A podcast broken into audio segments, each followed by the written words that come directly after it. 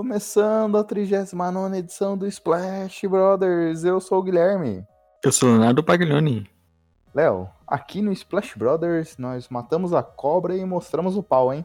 Falamos que o Thiago Waldhelm voltaria no nosso podcast em edições breves e aqui estamos com ele novamente.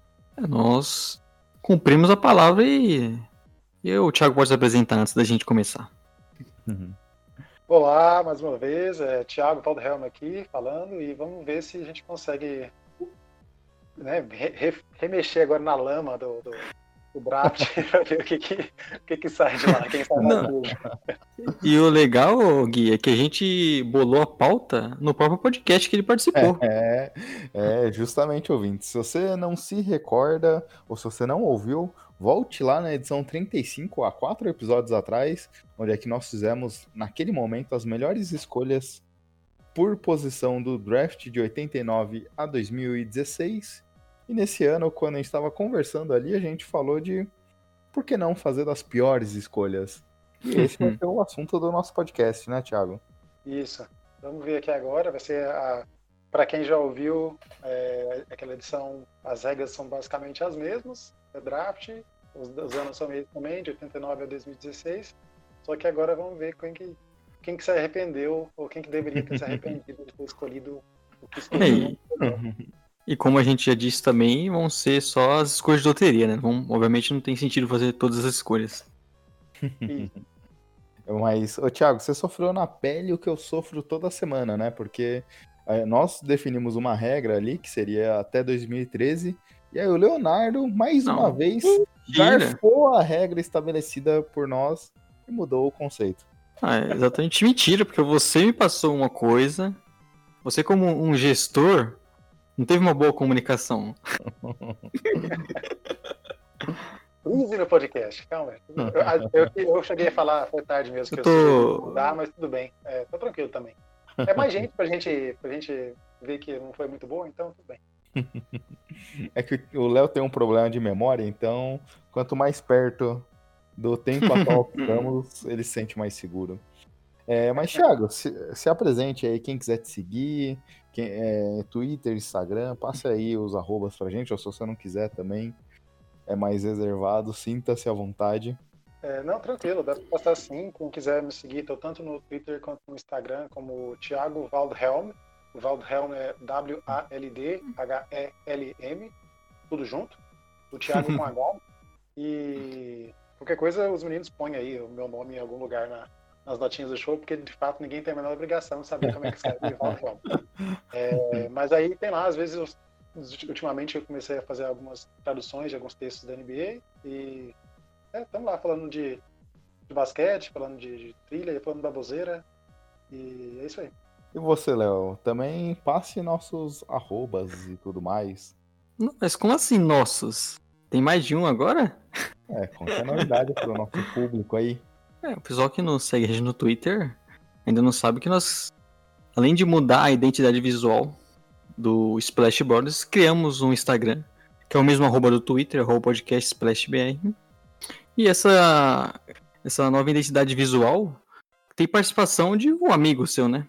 Sim, Rodrigo Berton, é, que também faz todas as artes lá do Grande Prêmio, que é um canal de YouTube, Twitter, própria página de é, automobilismo, fechou uma parceria recentemente, agora com a Quatro Rodas, e aí ele fez esse serviço pra gente. É. Ficou muito oh. bonito. É, ficou muito bom e olha o nível, né? Fechamos uma parceria com um cara gigante aí no mercado. É. e, mas ficou muito, realmente ficou bem bonito. Quando ele mandou pra gente, foi meu Deus, vamos agora, vamos agora usar já esse, essa arte, porque ficou bem legal. É, e o legal é que estava sem Twitter ainda na época, né? Mas agora, felizmente, o nosso Twitter voltou. Estamos de volta lá. E o, o Gui, que é um cara muito jovem, está postando muitas coisas no Instagram, que é uma rede social de jovens. É. Tiago, eu aprendi ontem, demorei quatro horas à noite para, em vez de fazer a pauta, eu fiquei tentando mexer no Photoshop, apanhei de todos os níveis possíveis. Hoje que eu consegui, na hora do almoço, aí me comecei a fazer diversas artes lá e não parei mais. É, você tá com um atestado aí de não juventude aí, né? Tiago, agora, as... agora vamos mudar um pouco de assunto. NBA. É... Antes de a gente falar da pauta principal, essa semana a gente começou, desde a semana passada, a gente vem tendo algumas sinalizações aí de jogadores que não querem jogar a liga. E desde então tivemos já alguns jogadores anunciando que não irão para Orlando disputar. Dentre eles, o Ever Bradley, um dos principais jogadores esse ano do seu Lakers. E uma pergunta: você acha que a NBA pode fazer alguma retaliação contra esses jogadores? É, você acredita que, por exemplo, se o Lakers for campeão, o Bradley receberá o anel do título ou alguma coisa do ou não receberá? Como você acha que serão tratados esses jogadores aí que não participarão dessa fase final da temporada? É, acho que quanto à retaliação, é, não, não só acho que ele não vai fazer isso, como já deixou claro que não vai mesmo. Assim. Os jogadores têm a, podem decidir se eles querem ficar de fora desse retorno da temporada e, e não vão sofrer nada com isso. Né? Só não vão ter, não me engano, só não vão ter a mesma participação tipo, no, nos lucros, vai ter uma redução no salário, alguma coisa assim, mas não vão sofrer nenhuma penalidade por causa disso. E eu acho que é, faz, faz certo sentido. É, então acho que a NBA deixou bem, bem aberto aí, né? E não é à toa que tantos jogadores já se, se pronunciaram falando que preferem não, não retornar por motivos diversos aí. E acho que quanto a isso não, não vai ter problema e até pelos os jogadores que já saíram, os motivos que eles deram para não voltarem a jogar são todos motivos que você vai falar. Não tem como você olhar e falar, ah, não, isso é desculpinha, sabe? É saúde de, de filho, de, de, família, de várias coisas relacionadas assim. Você fala, não, o cara tem todo o direito de não voltar, principalmente em, em alguns times que, tipo, o David Bertans, que não vai, não vai jogar no Wizards, que não tem chance real de pegar uhum. playoff. Então não faz, não faz muito sentido mesmo. Ele quer é, assinar o contrato dele sem, sem se lesionar, então tipo, tá, tá certo, sabe? Não dá pra falar que ele tá errado. É, e sobre o anel, é, eu acho que sim, porque o Avery Bradley fez parte da temporada, apesar de ser uma temporada reduzida, né? Mas fez parte dessa temporada. É, e o não foi, não foi trocado pelo time, ele continua fazendo parte do time, então não estará lá. Então eu creio que sim. E não é, acho que não seria a primeira vez que um time deu um anel de campeão para um jogador que não jogou é, durante os playoffs ou durante a final, mas fez parte do elenco ao longo da temporada. Então acho que, acho que se o Lakers ganhar, o que eu espero que aconteça, caso ele retorne mesmo, é o que eu espero que aconteça, se o Lakers ganhar, tipo, o Avery Bradley é, ganharia o anel, sim, é o que eu acredito, né? Eu não tenho, não tenho como confirmar nada, né? Se eu tivesse, eu também ganharia um anel, Aí. e não acontecerá. Aí, em relação ao desfalque do Bradley, você acha que faz muita falta pro Lakers? Eu vi uns torcedores no Twitter que estavam bem preocupados, hein? É, ele, ele acho que vai fazer falta, mas porque diminuiu as opções mesmo, né? Tipo, ele era uma boa arma defensiva, é, era ele que uhum. marcava o, os armadores uhum. principais do, dos adversários, aí tem essa dúvida, ah, quem que vai quem que vai fazer esse papel agora? Se vai ser tipo o Rajon Rondo ou se vai ser o Alex Caruso? e aí as pessoas estão, ah, mas quanto tempo será que qualquer um dos dois vai ser produtivo? É, então tem todas essas questões assim. Quanto a quanto a produção dele no ataque, acho que essa parte é mais tranquila porque ou ele ou o KCP que às vezes esquentava. Então, sei lá, agora o Caio Kuzma vai ter mais minutos, e aí o Alex Caruso vai ter mais minutos. Ou essa acho que é a parte que os torcedores do Lakers estão com mais pé atrás do Rajon Rondo ter mais minutos. é, aí, gente, aí, isso vai ficar. Vamos ver o que, que o, Frank Vogel vai, vai decidir fazer, né? Mas é. vai. Atrapalha? Atrapalha. Mas acho que. Não é o que. Não é o que vai fazer o Lakers perder o título, né? Obviamente. É, é. é nesse sentido, o, o, o, LeBron gosta. Funciona muito bem com um time recheado de, de chutadores, né? É um desses caras que não é um Stephen Curry chutando, mas tem uma consistência interessante. E qualquer perda nesse sentido acaba prejudicando um pouco o time. Mas, é, como o Léo comentou, não é por causa disso que o Lakers não será campeão. É, e um outro ponto, até do que você comentou lá atrás, da, da NBA flexibilizar esse tema, é um movimento importante, né? Vale lembrar até que a NBA diz que criará can canais onde é que as pessoas poderão ligar para fazer denúncias anônimas, até mesmo de qualquer abuso ou situação que venha acontecer nessa, nesse período. E por ser esporte, às vezes a gente releva algumas coisas por ser um pouco fora da nossa realidade, né? Mas a gente está falando de quase três meses completos aí que Sim. todo esse pessoal ficará longe da sua casa, é, com um acesso restrito a famílias e tudo mais, e uma situação de diversos jogadores estando em quadra ao mesmo tempo. Se uma pessoa estiver contaminada, pode haver um problema gigantesco ali em todo o ambiente. Então, é, é uma situação de, de risco, né, para todo mundo. E pelo menos a gente, até aqui, toda a parte operacionali... toda a operacionalização dessa situação não está tão claro assim os detalhes, informações e tudo mais. Não sei se para os jogadores há uma clareza total de como vai funcionar todos os aspectos, mas se, se, se existe dúvidas, existe risco e tem muita gente que vai preferir não embarcar nessa. É, tem muita questão, acho que as principais, principais desfalques, né, do Brad, a Lisa, algum que eu me esqueci agora, foram por motivos de família, né, de querer estar próximo ao filho. Até mesmo como o Bad ele falou que ele tem um filho com um problema respiratório e ele não quer se arriscar, então é totalmente válido. Acho que até por isso é a questão do de retaliação com jogadores, acho que dificilmente vai rolar isso. É, mas acredito que esse é o ponto, né? Que ainda não está muito claro para os jogadores. E, e é difícil para você ficar três meses numa bolha, né? Principalmente no período que eles deveriam estar de férias agora. Tudo bem que a mudança nem faz tanto, acho que não, não é um complicatório tão grande assim, mas o problema é você estar dentro de uma bolha e, e ficar sem contato da família por muito tempo e toda a questão do risco. Eu acho que isso faz com que muitos jogadores acabem preferindo ficar com a família, e principalmente em muitos casos, como o Bertans, que é, que é muito, é, por conta do contrato que ele decidiu não jogar, até mesmo o Marisa, que, sabe, ele, ele sabe que ele é um jogador importante pro Blazers hoje, mas o Blazers não tem muita condição de, de ir mais a fundo nos playoffs também, então não é que ele, ele está tentando um título. E mesmo assim, o Bradley, que é um cara que está no Lakers, que é um dos principais candidatos ao título, não se importou e prefere ficar com a família. Então acho que essa é principal questão agora. É bem possível que alguns outros jogadores é, é, não queiram participar. E aí, por enquanto, tá só nos, vamos dizer, não tão importantes, né? Vamos ver se algum um All-Star, por exemplo, vai deixar de jogar. Que aí provavelmente teria, impactaria muito mais, né? Exatamente. É.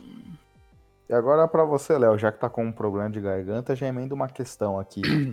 A, a NBA já tinha diversas discussões sobre ser uma temporada com asterisco ou não. E agora, com essas desistências de alguns jogadores, o quão manchada vai ficar essa temporada na sua opinião? Cara, não tem como não ser com asterisco a temporada. A gente teve uma paralisação, vamos ter menos jogos, teve times, times que vão jogar bem menos do que os outros ainda, tudo essas questões assim. Obviamente vai ter um asterisco, mas eu acho que para ter aquele ponto de interrogação maior, as pessoas questionarem mais, precisaria algo como é, um Kawhi Leonard decidir não jogar, ou de repente um jogador desse é, se, é, fica infectado no meio dos playoffs e aí não pode jogar. Acho que vai ter um, um questionamento maior das pessoas que se o, o, título vale ou não, teria que ser umas coisas desse jeito. Mas eu acho que, não sei se é manchada a palavra correta, mas com asterisco, obviamente, é uma temporada diferente. O que não quer dizer que vale menos. Uhum. E você, Thiago, tem algum comentário sobre esse ponto? Eu acho que vai ter asterisco sim, assim como todos os outros campeonatos têm asterisco, porque sempre acontece alguma coisa. sim. ah, isso aqui, se fosse diferente, já sabe. É, então, vai, tipo, vai ter um asterisco, sim, vai ser uma coisa mais tipo, exacerbada, acho que principalmente logo de cara, mas com o passar do tempo, é bem possível que meio que Acho que não sei se as pessoas esqueceriam, porque vai ser difícil esquecer esse ano, né? Tá complicado. mas acho que as pessoas vão falar, ah, não, beleza, aconteceu e tipo, bola para frente, sabe? É, principalmente se o título ficar com os, é, os principais favoritos mesmo ao título, mas sei lá, se o, o, o Suns engata uma coisa de vitória. Não, cara, né? Aí, aí é tipo, é, aí, aí ok. Não, aí acabou a liga, né? É.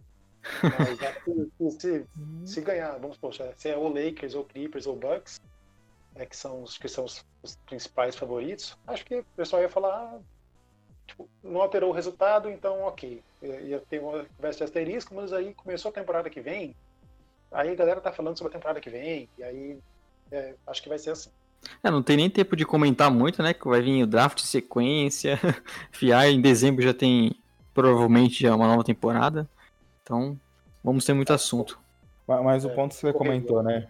O ponto que você comentou, né, Thiago? Quem perder provavelmente vai reclamar. Se o Lakers, o é. Clippers, ou o Bucks, ou qualquer equipe perder, reclamará da, da situação. Que nem já tem um monte de gente no Twitter agora reclamando. A NBA hoje, 26 de junho, divulgou já o calendário final para esses oito jogos restantes. Aí tá todo mundo falando que o Pelicans teve o calendário mais fraco e tudo isso é uma, é uma forma da NBA garantir que o Zion esteja na pós-temporada. Mas você falou que o, as pessoas estão reclamando no Twitter, eu acho que é meio pleonasmo isso aí, né? e aí já surgiu diversas teorias da conspiração, que a NBA precisa ter todos os olhos para ela nesse momento e o Zion conseguirá ainda mais atrair esses olhares. Mas é, é óbvio que o, um time ou outro vai ter um calendário mais fraco ou não. E nem dá para dizer muito, né? Porque a gente está mais de três meses sem ter jogo, uhum. então é difícil de imaginar que, por exemplo, será que o Lakers continua da mesma forma que vinha voando duas semanas antes de acontecer toda essa situação? Ou vai ter um problema de adaptação e tudo mais? E, e tem a questão também que não tem os piores times, né? Então, se você não acabou não enfrentando um Wizards ali, que a gente tende a achar que deve ser um dos piores nessa volta, até mesmo um Suns, você tá enfrentando times que estão brigando por playoffs e, e não tem aquelas babas que geralmente tem no meio da temporada. Se não me engano, a gente chegou a comentar até antes da temporada se suspensa que o Pelicans era um dos times que tinha um calendário mais fácil também. Então, é, acaba sempre acontecendo, né? No, quando eles estão fazendo o calendário, até mesmo uma temporada completa. Sim, vamos para o assunto principal agora? Vamos que o, o Thiago tá ansioso porque hoje, hoje ele é first, first pick. É, ele é first pick. também que eu escolher primeiro, né? Sempre esse putz aqui. Hoje a, gente, Thiago... hoje a gente não armou contra ele hoje, né, Gui? É, mas só que a gente dá a first pick pra ele pra ele escolher o maior bust. Então, é... Toma essa responsabilidade aí. E aí eu escolherei na segunda posição e o Léo na terceira. E assim como no episódio que o Thiago participou novamente, é, a gente vai no modelo Serpente. Então depois eu, o, o modelo Serpentine. Então eu vou depois, o, é, na pick 2 eu começo, o Léo começa na 3 e aí a gente vai revezando essa primeira posição. Thiago, quer já escolher a sua, o seu maior bust? É, uma coisa só falar parte do processo aqui da outra vez o Léo comentou, ah, o que, que você levou em consideração? Uma coisa que eu levei em consideração, é verdade. que eu coloquei aqui foram quem que os times poderiam ter escolhido também. Tá? Só, tipo, além da, da, temporada, da, da carreira do, do jogador, é, quem que os times poderiam ter escolhido e não escolheram. Né? Mas vamos lá. Com a minha primeira escolha aqui, eu vou de Anthony Bennett. E não é só porque é mais recente, É porque ele é ruim mesmo, né? É, assim, foi uma, foi uma escolha que na hora que aconteceu, todo mundo ficou tipo, quê? É isso mesmo? Foi, é, tá certo isso? Ninguém entendeu direito o que, que o Kevs quis ali. E ele jogou quatro temporadas só, só foi só o, a, o contrato de novato dele. E foi quatro temporadas em quatro times diferentes. Tem uma média ali de quatro pontos, três rebotes por partida. E assim, foi, uma, foi o primeiro caso que eu acompanhei. Falar, nossa, não, vamos, vamos dar mais um tempo, né? Vamos ver que vai que ele engata, vai que ele engata. E não, não engatou. Não. Foi jogar na, na, na Europa, foi jogar no Fenerbahçe e depois voltou para a D-League e aí depois foi anistiado pelo Houston Rockets e não, não se sabe mais o paradeiro dele. É, mas eu vou de Anthony Bennett por causa disso. E Acho que seria a minha primeira escolha também. É. E quem estava no mesmo draft, que poderia ter sido escolhido ali, que, que acho que ninguém reclamaria. Tipo, tinha o draft que teve Yannis, né? Mas ok, não escolheu o Yannis, é compreensível pelo, pelo, pelo, contexto de onde ele veio. Mas tinha também, além do Oladipo, né, do Vitor Oladipo, tinha o Rudy Gobert e o CJ McCollum. Então, assim, são outros nomes aí que poderiam ter sido escolhidos, mas não. Anthony Bennett. Então, essa é a minha pick. É, é, explica muito também o porquê o Kevs ficou tanto tempo também, mesmo ali com o Kyrie Irving, que já tinha sido draftado, as coisas não andavam, né? Porque você tem a primeira escolha e você escolhe um cara, como você bem comentou. Na época que foi feita a escolha, todo mundo desacreditou que aquilo estava sendo feito. Não fazia sentido nenhum. Então, é, é, foi uma situação que justifica.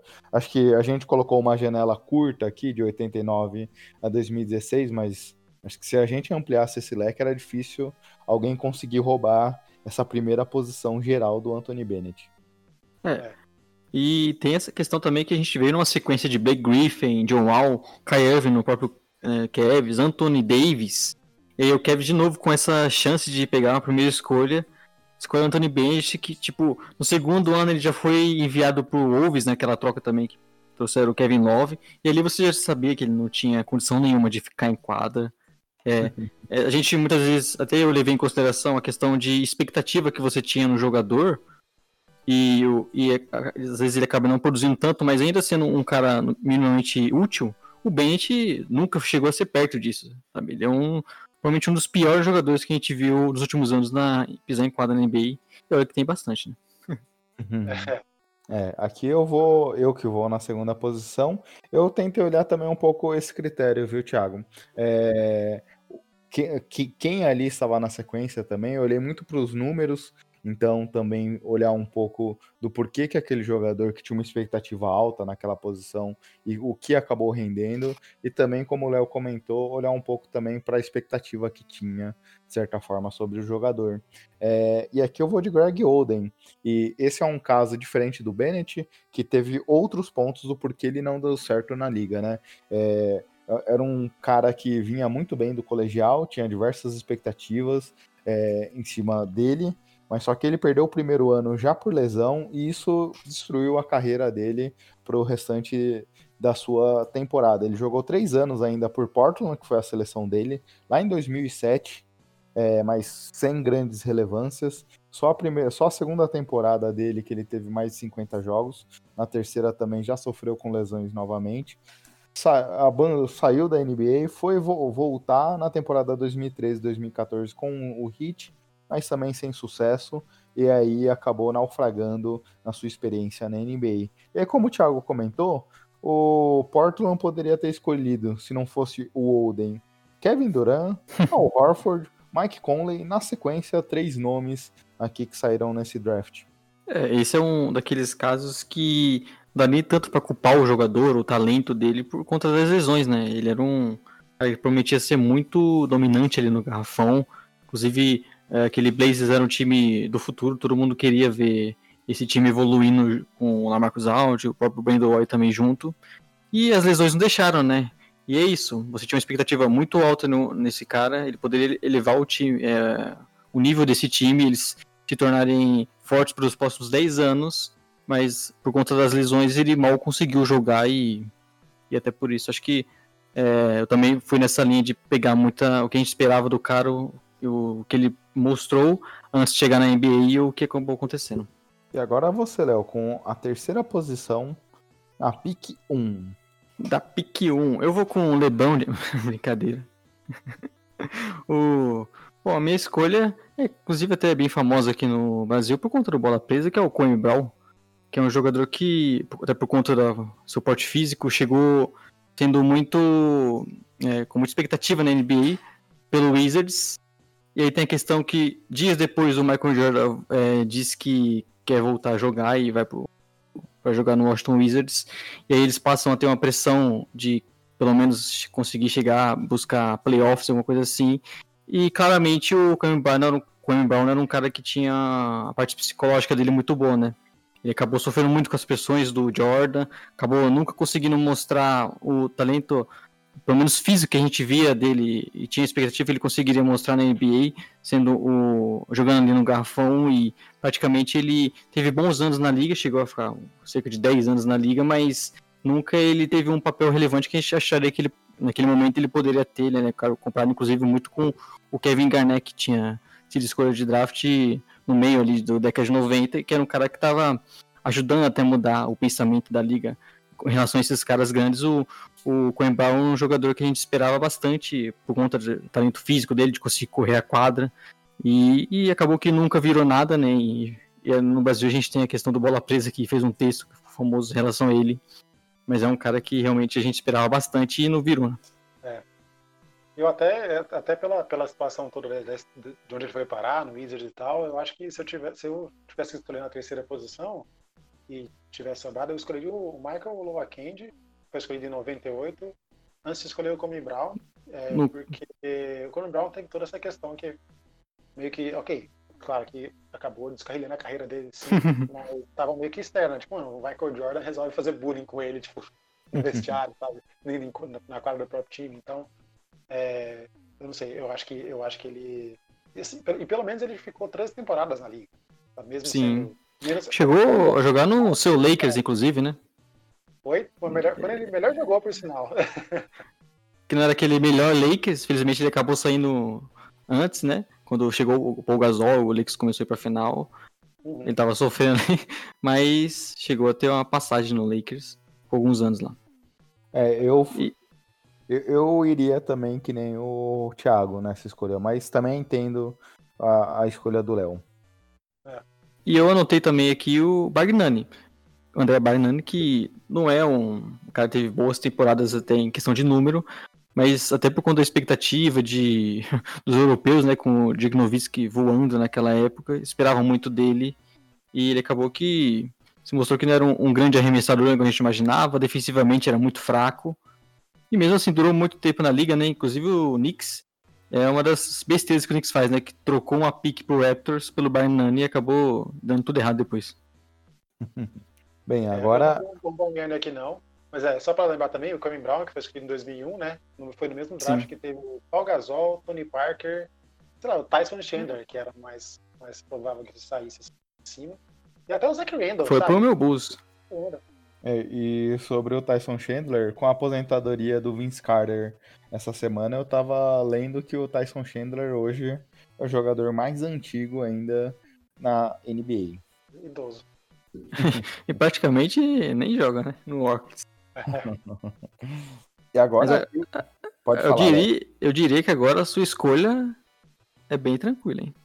É, tem dois nomes aqui que estão na disputa, mas eu vou de Rashim Tabit, que era um prospecto que tinha um poderio defensivo grande na época de NCAA, e isso que encantou o Memphis na sua escolha, mas não deu nada certo, né? Jogou até que bastante tempo na liga, foram sete temporadas, mas nunca com qualquer relevância possível. É, por exemplo, ele teve um, uma primeira temporada em Memphis com 13 minutos de média e nunca mais conseguiu ter pelo menos uma minutagem parecida com essa.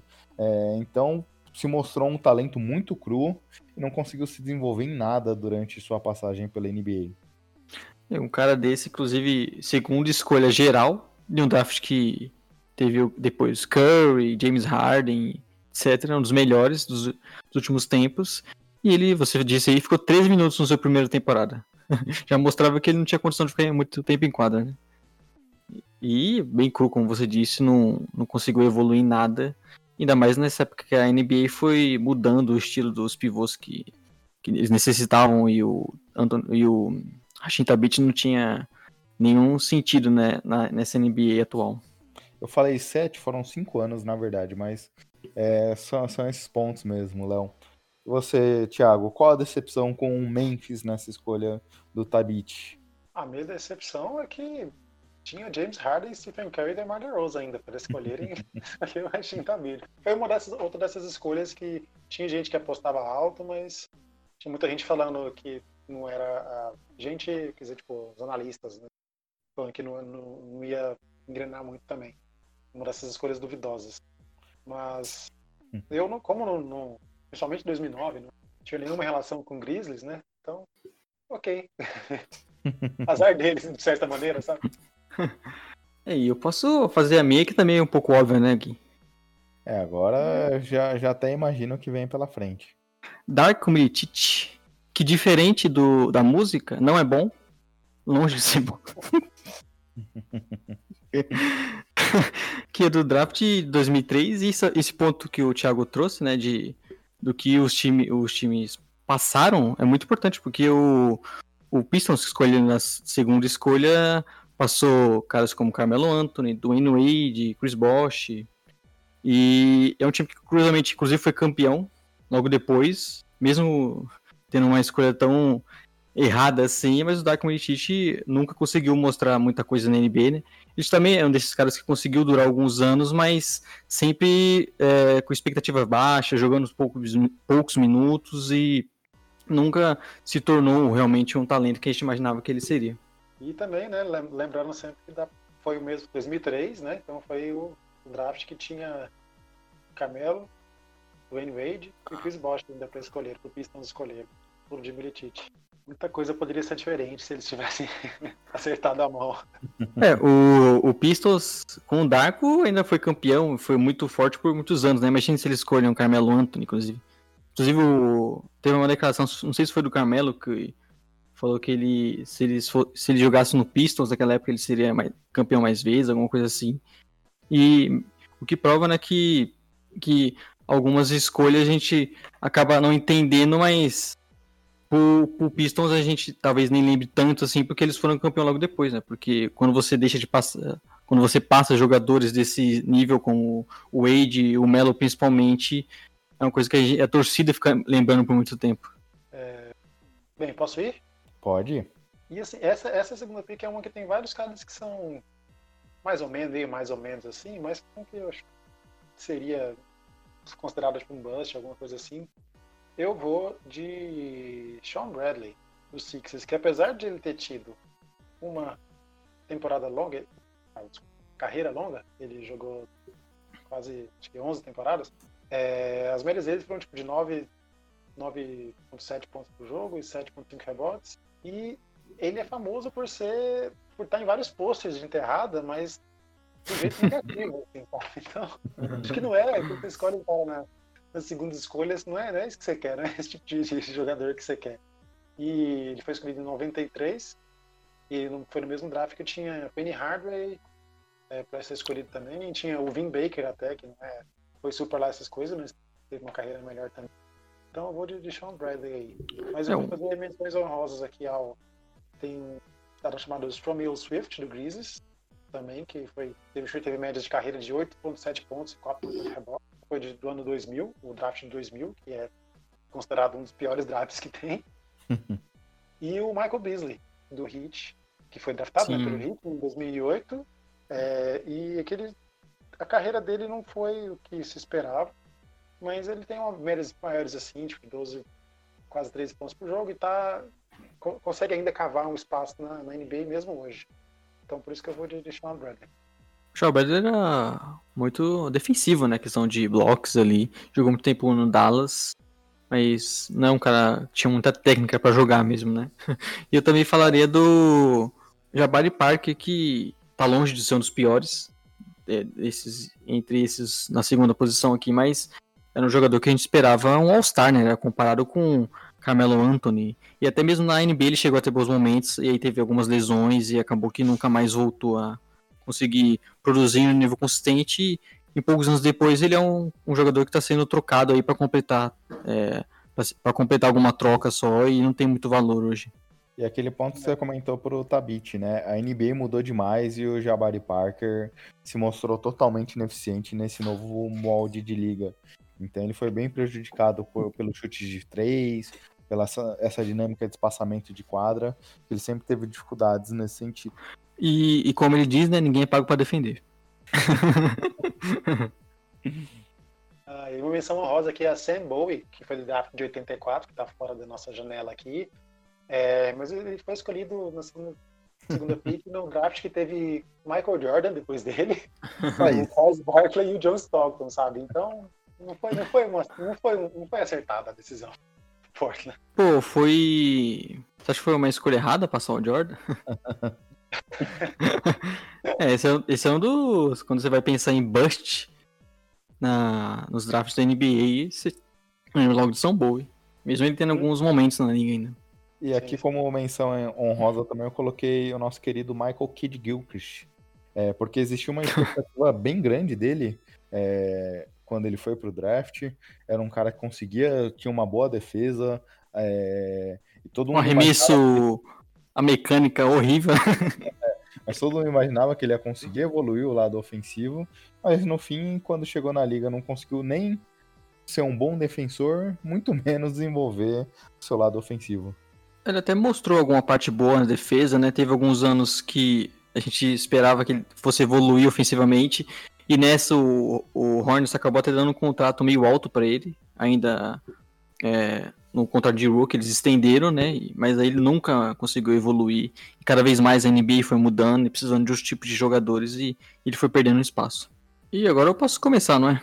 Agora você na pick 3 começa escolhendo o seu jogador decepção. Eu vou escolher Adam Morrison, que escolhi de 2006 por Bobcats, que teve uma carreira muito boa em Gonzaga, né? Chegou a ter uma rivalidade ali até ali para ver quem seria o melhor do college naquela temporada com o DJ Redick. E, e se esperava muito dele na, na NBA, só que ele chegou também e nunca conseguiu produzir ofensivamente o que a gente esperava dele. E, o que é mais engraçado quando você vai pesquisar sobre esses, como que era a expectativa deles, é que o Adam Morse, ele era comparado a, a um tal de Larry Bird. e uma coisa mais interessante ainda é que em 2006, o Jordan comprou uma participação minoritária no Bobcats, né? Ele foi comprar efetivamente em 2010 depois, ah, mas e, e depois disso ele teve um acordo que ele cuidaria da parte do basquete. E o Morrison foi a primeira escolha dele. Então é um cara que era comparado com o Larry Bird, escolhido pelo Michael Jordan, tá bom pra você? E em quadra durou muito pouco. Durou pouco e acho que chegou até a jogar no Lakers também do, do Thiago, mas participação mínima, fu- fundo de banco.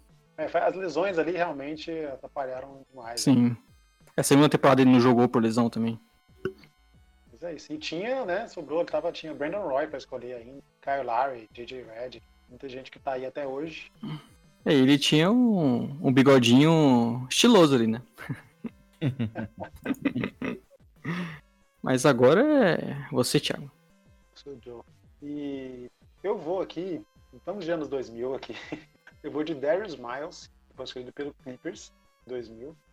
É, ele chegou a jogar oito temporadas, né? Então teve uma carreira, não foi, não é longa. Eu acho que na Lottery, se qualquer cara escolhido na Lottery e jogou menos de 10 anos, é porque alguma coisa deu muito errado, sabe? Nem, nem que tenham sido lesões, mas alguma coisa deu errado. E foram oito temporadas, jogou em quatro times nas oito temporadas.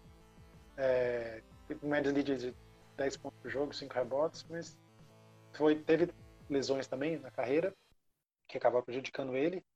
É, mas o, o Clippers poderia ter escolhido, que acabou parando, indo parar lá depois, o, o rei do Triple Blue.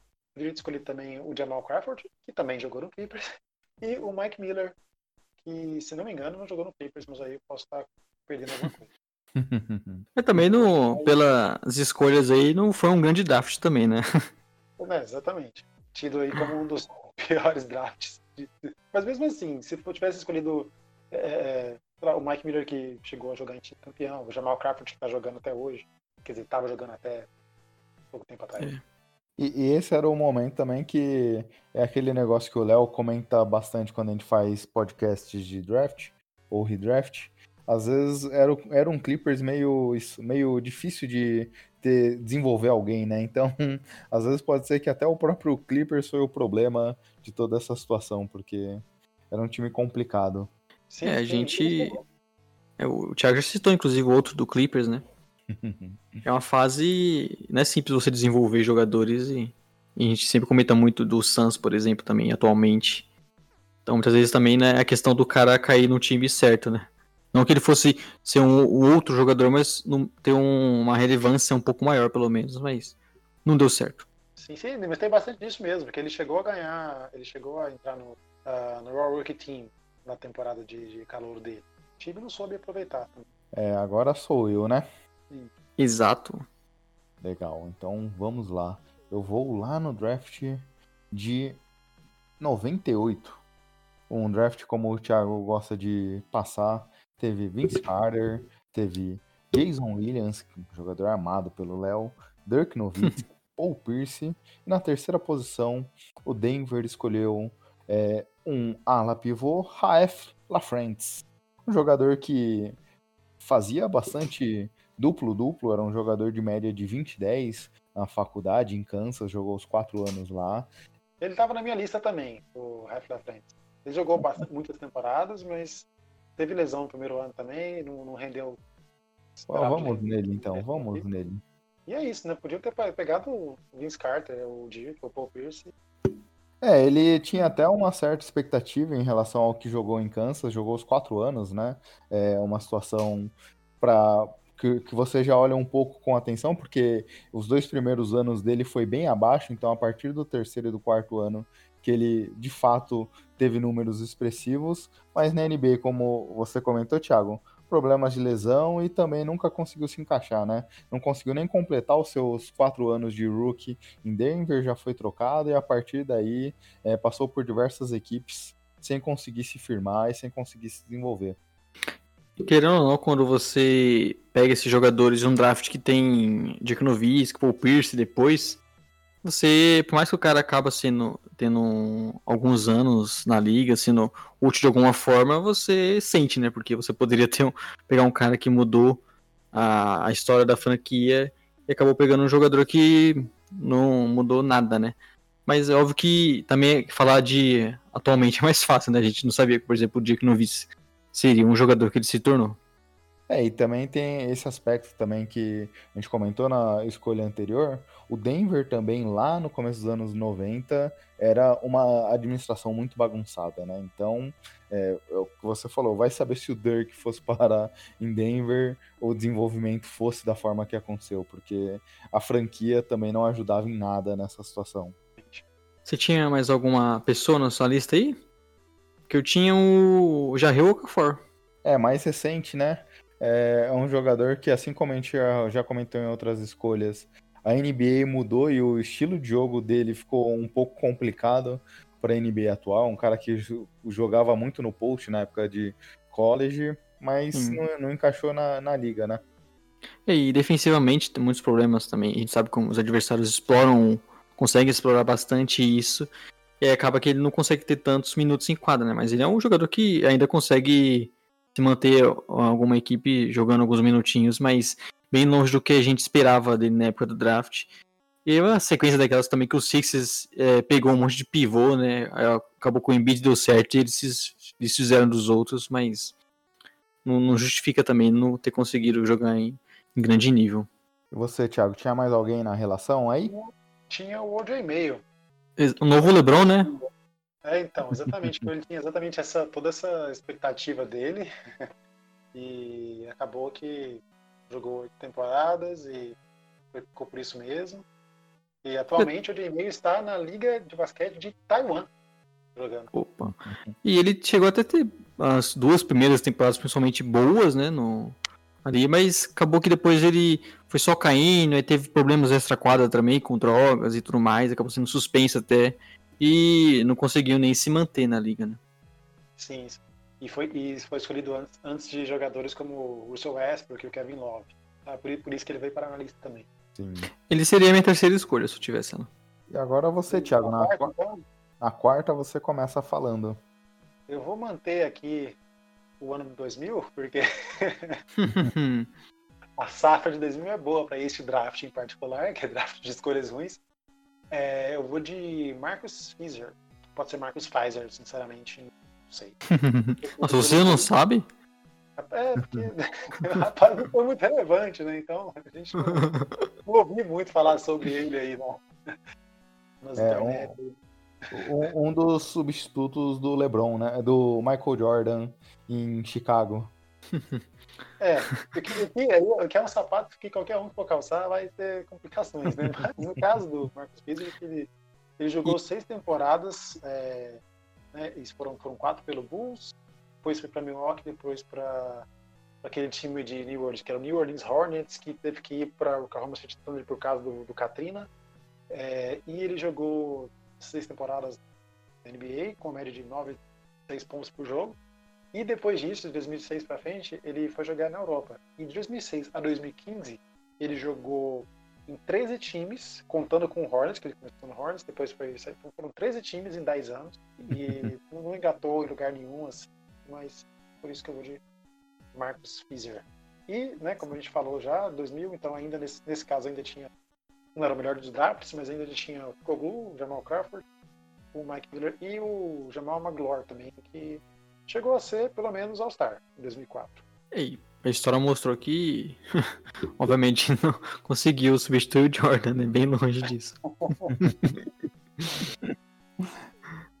é, agora. Aí, só o, só o, o, só o Derrick Rose que chegou a levantar as pessoas. Né? Você é. vestir essa camisa aí sem. Dizer... Dez Vamos... anos depois, né? Então, Vamos dizer. Como esse período do Bulls pós-LeBron foi bem difícil. Pós-Lebron. Eu tô com o Lebron na cabeça. Esse período pós-Michael Jordan no Bulls foi bem terrível. É, isso mostra também um pouco do problema no time mesmo, né? Mas. Agora é você, Gui? Ou eu tô eu. confundindo? Ah, exato. Sou eu. É, eu também tinha o Marcos Pfizer nessa primeira posição. Em segundo, eu coloquei. Até o Thiago comentou que, putz, quando a gente estava conversando, 2016 ainda é bem recente, então pode ser que classificar um cara como Bust já seja um perigo, mas eu vou cometer essa talvez injustiça com Dragon Bender. Era um uhum. dos jogadores que a gente ficou meio sem entender porque ele foi escolhido tão alto assim. Ele mal jogou lá no Maccabi Tel Aviv quando jogava na Europa, mas só sete jogos lá com pouca minutagem, é, mas tinha muita gente acreditava no potencial desse jogador. Foi selecionado pelo Suns nesse ano e teve alguns jogadores foram escolhidos depois dele, como Buddy Hield, Jamal Murray, é, Domantas Sabonis, e alguns outros. Não foi um draft tão profundo, só que as coisas Pascal ainda. Pascal Siakam lá no final da, da primeira, do primeiro dia. Teve o Van Vliet, que nem foi escolhido nesse draft também, né? É, e jogou pouco tempo no Suns, nunca conseguiu mostrar algum talento lá na época de Suns. Depois de três temporadas, foi dispensado, foi parar em Milwaukee Bucks nesse ano e no meio da temporada também foi dispensado, foi parar no Golden State Warriors, que mal tem jogadores relevantes para que culmine com a história recente do time e também foi dispensado depois dos contratos de 10 dias. o Bender é um desses dos últimos busts que a gente é, tinha muita expectativa, né? Então você achava que ele tinha um potencial enorme para evoluindo e crescer e se tornar um jogador meio no que até a NBA busca hoje de desses alas que conseguem passar a bola, arremessar mostrar alguma técnica, né? E ele, longe disso, nunca conseguiu é, mostrar o seu talento, seja em arremessos, no próprio garfão, com alguma técnica. Ele sempre foi um cara que não conseguiu evoluir na liga. E diz muito também porque, como você disse, na Europa ele não teve tantos minutos, né? Então o que o Suns apostou ali foi no, nesse teto dele. E uhum. acabou que ele nunca conseguiu evoluir. E também, não é que o Suns também tenha ajudado tanto ele, assim. Mas nesse sentido, depois ele passou por Milwaukee, que tem desenvolvido Não, jogadores. Mas aí já era também, né? é aquele cara que você sabia que já não ia rolar. e agora você, Léo, com a terceira escolha aqui. a terceira escolha não é nem um jogador que eu acho horrível, que é o Wesley Johnson, no draft de 2010, pro Minnesota. Mas ele por conta da parte física, né? Tem uma envergadura grande, você esperava um, um, jogador defensivamente muito bom. E ele até que defende bem, só que ele nunca conseguiu desenvolver mais do que isso. Foi um cara que se mantém na liga há alguns anos ainda, mas sempre sendo fundo de banco, tendo poucos minutos. E é de um draft que não é um dos melhores da, da NBA, mas teve depois de Marcus Cousins, Paul George, Gordon Hayward, teve outros bons jogadores e o Minnesota, que estava numa draga, né? Várias escolhas de draft boas e, e muitos não renderam ali. Tem mais alguém aqui, é, Thiago, que estava na lista para você e não foi escolhido? na minha lista aqui tinha o Ed Curry, que foi escolhido pelo Bulls em 2001. Mais uma escolha do também- Baby, Baby Bulls, o, o Baby Bulls. É que eu não quis escolher jogadores do Bulls aqui, que me dói um pouco. Então, eu sinto de informar que outro cara que tinha na minha lista era o Tyrus Thomas, que foi escolhido do Bulls em Ah, 2006. Não foi uma década boa. Não, e foi uma, uma troca, né? Inclusive que depois fez uma troca, o Bulls trocou o Lamarcus Aldridge, a escolha do Lamarcus Aldridge, é uma coisa assim ainda, então só piora. Hum. e, e eu tinha também o John Waiters, não por motivos de talento mesmo, mas um cara que chegou na NBA no Cavs mostrando muito talento e também hum, por muitas questões fora de quadra, o cara muitas vezes não consegue se manter em forma. Ele acabou que conseguiu até bons contatos na liga, mas nunca rendeu o que a gente esperava e hoje a gente nem lembra dele. né? O Hit deve lembrar que ainda paga É, uma bagatela interessante pro jogador. Ele não foi naquela troca do pro Grizzlies? Não foi o contrato dele pro, pro Grizzlies? Talvez esteja enganado. É, acho que acho que sim e foi dispensado já na sequência.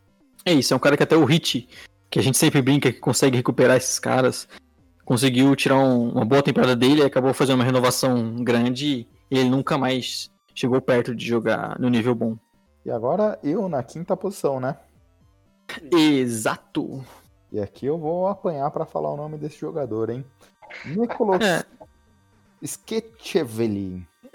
Um georgiano, Repita. Aí já não dá. Aí Mas tem o Thiago aqui, que é o nosso tradutor. chama- não, é só no inglês, né, Thiago? Complica. Falar georgiano, ferrou. Que, que é mais um desses jogadores vindo da Europa. É, ele jogou no basquete italiano antes da ida para o Denver, mais uma escolha do Denver aqui que não deu certo. E foi escolhido antes de Nene Hilário, é, Amar Stoudemire, Caron Butler e outros jogadores. E na liga nunca conseguiu ter qualquer protagonismo. É, na primeira temporada teve uma média de 16 minutos, já foi trocado no, no ano na, na, na terceira temporada do Denver para Golden State, também não conseguiu se firmar por lá, já foi dispensado, foi parar, rodou por Minnesota e Phoenix Suns, mas também sem quase não atuar em quadra. Então é uma dessas carreiras que de jogadores vindos da Europa em escolhas altas de draft com uma certa expectativa, mas só que o jogador não conseguia se firmar no basquete americano. É, o Rabon não consegue evoluir e mostrar o que a gente esperava dele. E... Mas eu queria que você repetisse o nome dele. Nicolas Skevelin. Tem que parar aqui pra, pra conseguir entender um pouco. É nessa hora que eu boto o Google Tradutor, né? Nicolas Tiskitishvili. Parece que tá tentando chamar um, um gato quase aí. Nicolas. Mas esse começo dos anos 2000 teve muitas escolhas de europeus é, indo pa- parar na liga em escolhas altas que não deram certo, né? Muita- hoje a gente reclama do- da situação que foi o Doncic não sendo escolhido e muito americano tem esse receio das coisas que aconteceram, principalmente na década dos anos 2000, né, Thiago? Uhum. Exatamente. E, e o, e, esse- e o Nicolas ele tinha jogado pro, pro time que foi campeão da Liga Italiana, por exemplo. E o técnico na época era o Mike D'Antoni. É, então não sei se teve, se isso acabou tendo algum peso também. Mas eu, apesar de tudo isso, isso foi em 2002, então assim, de lá pra cá muitas coisas mudou, o jeito que os que os scouts conseguem acompanhar os jogadores que estão fora dos Estados Unidos evoluiu bastante. Então eu vou continuar achando que o pessoal que deixou o Luca Doncic passar tá errado, tá sim. Desculpa. Com certeza. Outros jogadores, beleza. De fato, tem muita gente aí, né? Mas o Luca Doncic não. Então, E, e é legal que você falou que teve muitas escolhas vindo da Europa, jogadores vindo da Europa que não deram certo no começo dos anos 2000. E o Spurs, com escolha de final de primeiro round, segundo round, pegou o Tony Park, de Noble, né? Dando um tapa na cara de todo mundo. exatamente. E agora, agora? eu vou. Sou eu? Eu vou falar de outro europeu, inclusive. Mário Ezonha, que é um jogador de escolha de 2015, no, a quinta escolha do Orlando Magic, e que Como chegou. O cara que ano passado deu uma cravada na cara do Yannis Antetokounmpo. Parabéns, Mário. Mas é um, inclusive que chegou é, muito confiante, eu lembro no draft ele falando que seria muito bom jogador, não sei o que, poderia ser uma escolha mais alta. E basicamente nunca mostrou nenhum talento, sabe? Você não, não vê ele sendo bom defensivamente, ele não é um bom arremessador, ele não consegue fazer outras coisas e se, se mantém no, na liga, é, mas pegando contatos mínimos e só porque alguns times não têm espaço para contratar outros jogadores. É um cara que, pela expectativa que a gente tinha vindo da Europa, né, jogando no Barcelona, e que imaginava que seria um jogador bem jovem ainda, poderia evoluir muito e até com a confiança que ele mostrava nas entrevistas antes do draft, ele foi muito comentado e, e é uma escolha, outra escolha do Magic que acabou não dando certo. Ele não estava na minha lista não, Maria É, foi, foi naquela situação que eu também resolvi dar um tempo a mais de análise para ele, apesar que é um cara que também já rodou mais de três times, então já começa a dar sinais por todos esses caras que a gente passou aqui e nem, não, não completou nem cinco anos direito na liga e já rodou por diversos times, já começa a acender um é. sinal de alerta, né? É, e eu corro o risco dele se tornar um jogador espetacular daqui a um tempo, né? e aí o pessoal vai revisitar esse podcast mas. É, inclusive, eu acho que não. É, eu acho que no máximo, se, se manter na NBA por alguns anos, já vamos surpreender muito, viu? é, eu, com a minha escolha aqui, eu vou para 95, pro Jonathan Bender, que o Peixes é. escolheu. Seria a, minha, seria a minha segunda escolha aqui. É, o segundo Bender que a gente cita aqui? Exatamente. Acho que não dá, não dá muita, você falou 95? Isso, 95. Não foi 99, Jonathan Bender? 99? Eu tô errado? É, pra mim tá 99 aqui. Então acho que eu, eu que digitei errado aqui a, a data. Mas bem, de qualquer maneira, a, não foi pela data que eu escolhi. é, foi, foi, teve sete temporadas muito ruins, média de 5 pontos por jogo e dois rebotes, assim. Sofreu com lesões também. É, mas foi um draft de 99 que tinha foi o draft que saiu o Manu Ginobili, que a gente acabou de mencionar. Que saiu o Ron Artest também, né? Que depois virou o Metal World Peace. E até o Sean Marion, que estava lá nos, nos times do, do Suns que fizeram sucesso, sem ter tanto sucesso assim.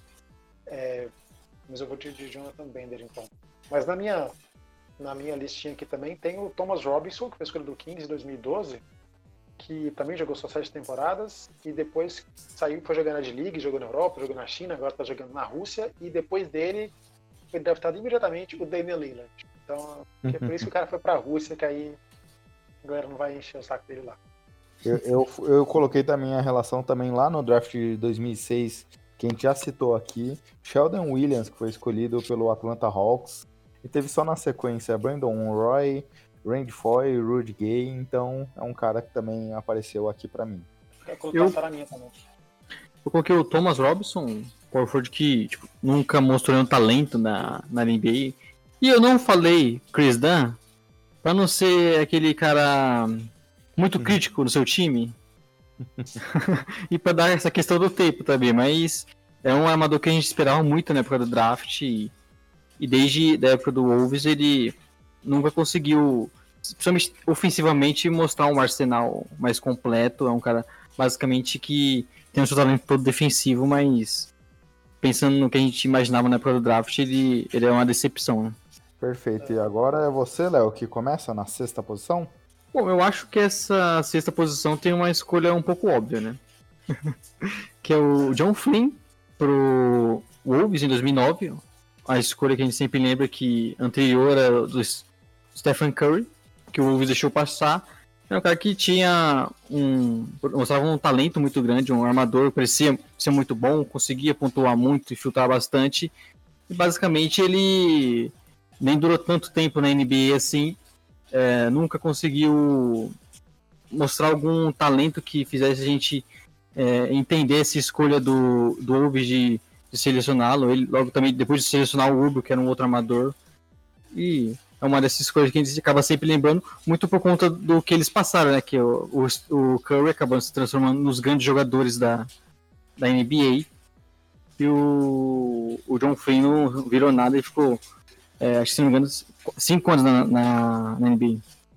E é o que você comentou, né? Não é nem tanto, talvez, pelo prospecto, que é, é, ele tinha alguns talentos até na época, mas só pelo fato de ter sido passado, de ter sido escolhido na frente do Stephen Curry, já coloca. Ele já deveria estar na nossa relação aqui de alguma forma. Exato. E é uma, uma grande decepção, né? E agora é você, Thiago. Olha, eu.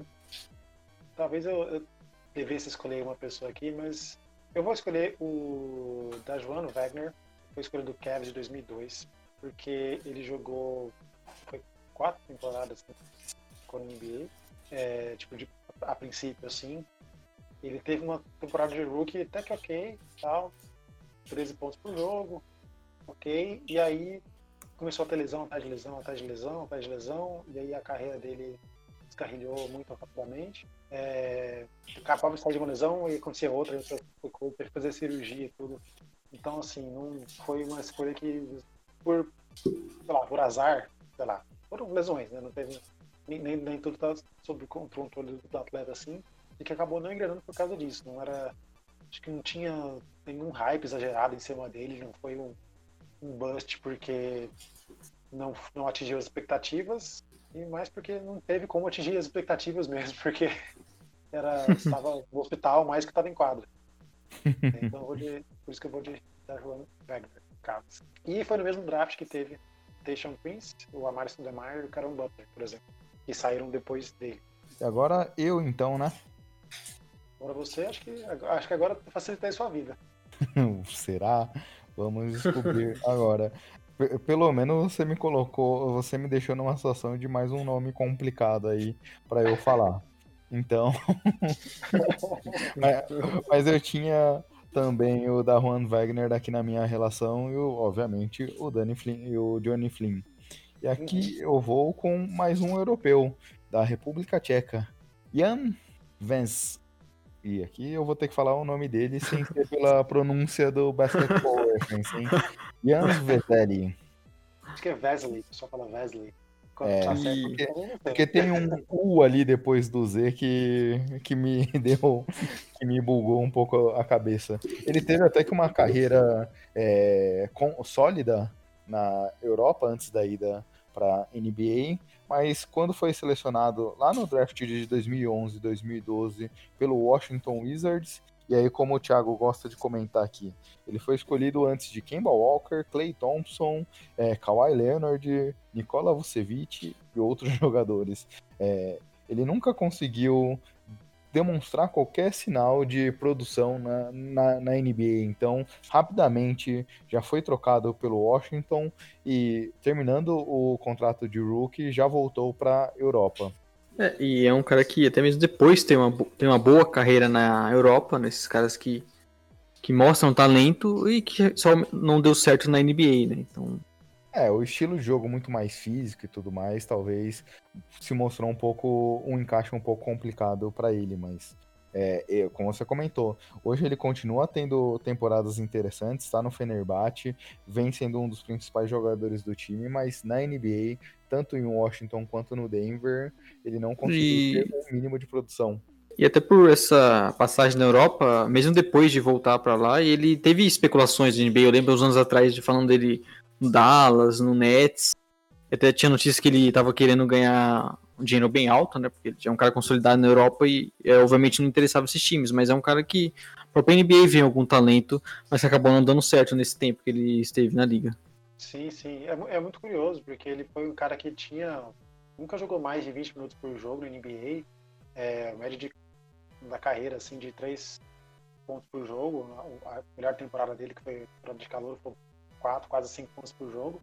E aí, quando ele vai para depois para jogar na Fenerbahçe, ele foi três vezes ao Euroleague First Team, 2016, 2018, 2019. foi campeão da Euroleague em 2017 e foi o MVP na temporada passada da Euroleague. Então é realmente essa questão do conflito aí de, de, estilo de jogo dele com o jogo da NBA, né? Você vê o cara que tá dominando lá no Euroleague de basquete FIBA, mas que não deu, deu muito errado na, na NBA. E você vê que ele não fez sucesso tão, não teve sucesso na NBA que a gente não consegue falar o nome dele, né? Porque se ele fizesse sucesso, é igual o Yannis Antetokounmpo. A gente fala porque tá todo mundo falando toda hora e fica fácil, né? Bom, obrigado por me defender, Léo. E também são esses jogadores que são. Às vezes o cara tipo, é um bust, mas é só porque às vezes deu errado, as pessoas não falam tanto sobre ele mesmo, aí não tem- ponto de referência pra saber do, do cara. Você já ouviu em algum lugar? Não, nunca ouvi. Tem que. Mas esse é o ponto que você comentou, é importante, né, Thiago? É, o cara simplesmente ele já tinha uma carreira sólida antes da ida para NBA e voltou para para Europa, manteve uma carreira melhorando ainda mais. Então é alguma coisa que, de fato, o estilo de jogo da, da NBA não funcionou com ele. E aí agora é você, Thiago, começando na sétima posição. Na sétima Na posição eu vou de, de história trágica aqui. Eu vou de Ed Griffin, 2001, Ih. escolha de 2001 do, do Nets, e aí foi enviado pro Rockets. É, e ele teve uma carreira também toda conturbada por conta de alcoolismo. E perdeu a segunda, a terceira temporada, não lembro, ele perdeu umas temporadas por causa de. estava em reabilitação. Então, assim, sofreu, teve várias multas e foi uh, advertências polícia porque estava dirigindo embriagado várias vezes e ele morreu porque ele estava embriagado, o carro dele, ele jogou o carro dele no trilho de trem e aí o trem passou em cima dele, tipo, do carro dele. É uma história tipo triste assim mesmo, né? um cara que ele chegou a jogar, tipo, ficar tipo seis temporadas no total, mas nunca com uma produtividade muito grande, né? Tipo, de sete, sete pontos por jogo, seis rebotes por jogo, mais ou menos. E é isso. Né? E foi no draft que saiu o Tony Parker, é, o Joe Johnson. Se tivesse saído nessa escolha, seria um vou de Ed Griffin. É, é. E aqui agora eu. E na escolha 2 eu tinha alguns nomes pensando aqui. N- Não pensei talvez em nenhum grande bust, mas alguns jogadores que pela posição não, não deram certo. Então eu vou de Ben McLemore. Foi escolha do Sacramento Kings lá em 2014 e lá na temporada 2013-2014 foi escolhido depois dele CJ McCollum, Steven Adams, Giannis Antetokounmpo, Dennis Schroeder. Era um cara que no college por Kansas conseguiu até tinha uma produção interessante, 16 pontos, 5 rebotes, duas assistências. Já, já se mostrava um cara como hoje no Rockets, muito bom de chute de três, mas nos Kings nunca conseguiu ter uma temporada interessante, é, apesar de ter uma minutagem e até uma produção nos três primeiros anos legal. Depois foi assinou com outros times, foi parar na D-League e assinou pelo mínimo esse ano com Rockets. E aí sim vem mostrando alguns pequenos sinais, mas também nada que impacte a sua média da carreira. É um jogador jovem ainda, 26 anos, assim como o Léo comentou com o Rezonja, pode ser que demonstre alguma evolução, mas eu duvido muito. E por ter sido passado, é, por ter tido na frente dele, por ter tido depois dele nada mais nada menos que Anis Antetokounmpo, eu trago ele aqui para essa posição. É um cara que chegou com muita expectativa na NBA. A gente imaginaria que ele seria um, um grande arremessador. E basicamente ele tipo, não teve um grande aproveitamento no Kings. É, não conseguiu até mesmo é, ele conseguir esses bons arremessos, criar esses espaços.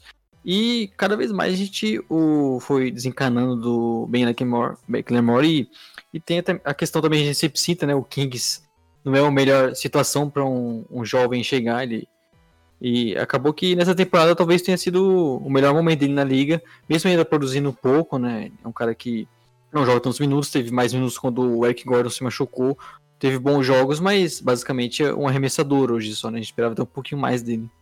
E, Thiago, nossa relação até aqui da maioria dos nomes, ou é algum jogador que teve com problemas de lesão, é, ou jogadores vindos da Europa e naquele momento a análise de jogadores europeus não era das melhores e aí os jogadores não conseguiram desenvolver, ou em suas outras situações jogadores que caíram em times muito ruins, como esse Ben McLemore caindo nos Kings naquele momento do Bug Cousins, que era uma bagunça total, né? Sim, sim. E o Johnny Flynn, que ali não tem. Não, e o, o Anthony Bennett, né? Que ele é ruim demais. não, não que o Kevin fosse a melhor das situações, tá? É, mas né? a culpa é mais do Anthony Bennett do que do Kevin mesmo. É a culpa do Kevin escolher o Anthony Bennett ali, né? Sim, sim, sim. Agora é o. É o Léo? Agora é o Léo. Agora sou eu. E eu Você. vou com um cara de um draft relativamente recente também. É, tem sido a maioria das suas escolhas. É que eu sou um cara mais jovem, né? e eu dependo também de, de, de algumas escolhas de vocês. Por exemplo, o McNamara também estava na minha relação aqui. Eu vou contar que me decepcionou mais, que é o Emmanuel Moody, de um draft de 2015 pro Denver Nuggets. É, não que também tenham passado muitas escolhas, né, depois dele. O grande destaque são o Miles Turner, o Winslow, o Kelly Oubre, o Devin Book, talvez o melhor desses que estavam ali próximo. Mas é um jogador que um armador que a gente esperava muito, né? Uma posição que o Denver Nuggets alguns anos vem precisava bastante desse cara e é um armador alto que nem jogou na NCAA, né? Ele, ele jogou na China antes de ir pro draft. E a gente imaginava até por uma experiência profissional que ele já pudesse chegar jogando no nível bom. Um cara que se comentava que ele tinha uma ótima visão de jogo, até pela estatura dele, de conseguir enxergar muito bem o jogo, pontuar bastante. E o que nos anos passaram e ele nunca mostrou nenhum grande talento assim. Não é um grande pontuador, tem dificuldade nos arremessos, sempre uma parte fraca do jogo dele. E foi rodando para os times aí, chegou jogando no Knicks, tava no Jazz nessa temporada, mas já com poucos minutos, sendo um jogador de banco, bem pouco pelo que a gente esperava dele. E, Léo, mais algum nome que você colocaria na, no seu, na sua relação aí que não, for, que não, que não falamos? Bom, o que eu falaria agora de. Não é nem questão dos piores, é de expectativa é o Greg Monroe, né? Que ele teve um início de carreira bom no Pistons ali com o André Drummond. André Drummond fazendo uma, uma boa dupla de garrafão ali, mas ele. Um desses caras que foi prejudicado muito por conta da mudança da, da liga em relação a esses jogadores de garrafão. Ele nunca foi um, um bom arremessador, sempre teve muitas dificuldades na defesa. E isso atrapalha demais e ele mesmo tem a gente conseguindo ver um talento enorme dele ofensivamente, ele é um cara que é, no garrafão, é, jogando push, ele tem muito talento, até mesmo questão de técnica, refinamento ali, ele mostra bastante talento, mas que passou os anos, ele depois do Pistons ganhou um contrato muito grande pro, pro Bucks, mas acabou que já tá fora da NBA, né? E você, Thiago, teria mais algum nome aí que acha que poderia ter sido citado aqui? É, tem um cara chamado Chris Min, e eu olhei, pronuncia assim mesmo Min, é M-I-H-I, Chris Min, que foi escolhido do Cavs de, do ano 2000, é, que também teve cirurgia, muitas lesões, aposentou por causa de lesão, jogou oito temporadas. Tem o Lionel Simmons, na escola de, de 1990 do Kings, também aposentou por lesão, e ele teve é, quatro, os quatro primeiros anos dele foram muito bons. Aí ele teve um, um contrato, de, uma extensão de contrato maravilhosa, e aí lesão atrás de lesão, e aí complicou toda a vida do time também. E é, são esses dois que, que também. Legal, e agora eu começo na oitava posição e trarei um brasileiro aqui Ah, era minha escolha. para a relação. Rafael Baby Araújo, que é, foi um jogador vindo de BYU, escolhido pelo Toronto Raptors, e teve alguns jogadores que foram selecionados depois dele. André Godala, Big Al Jefferson, J.R. Smith, Jameer Nelson, e ele foi escolhido aqui pelo Toronto, que tinha uma expectativa de trazer um pivô para jogar ao lado do Chris Bosh e deixar o Bosch um pouco mais solto, sem ter necessariamente que exercer essa função de pivô, e nunca funcionou, né? Foram dois anos e pouco de Raptors, sem nunca ter conseguido pisar em quadra e ter alguma relevância para o time.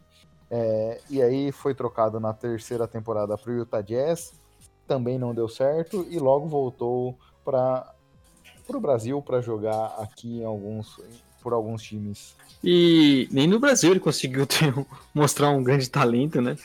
E é. um desses, acho que era unânime aqui. Seria a minha escolha também.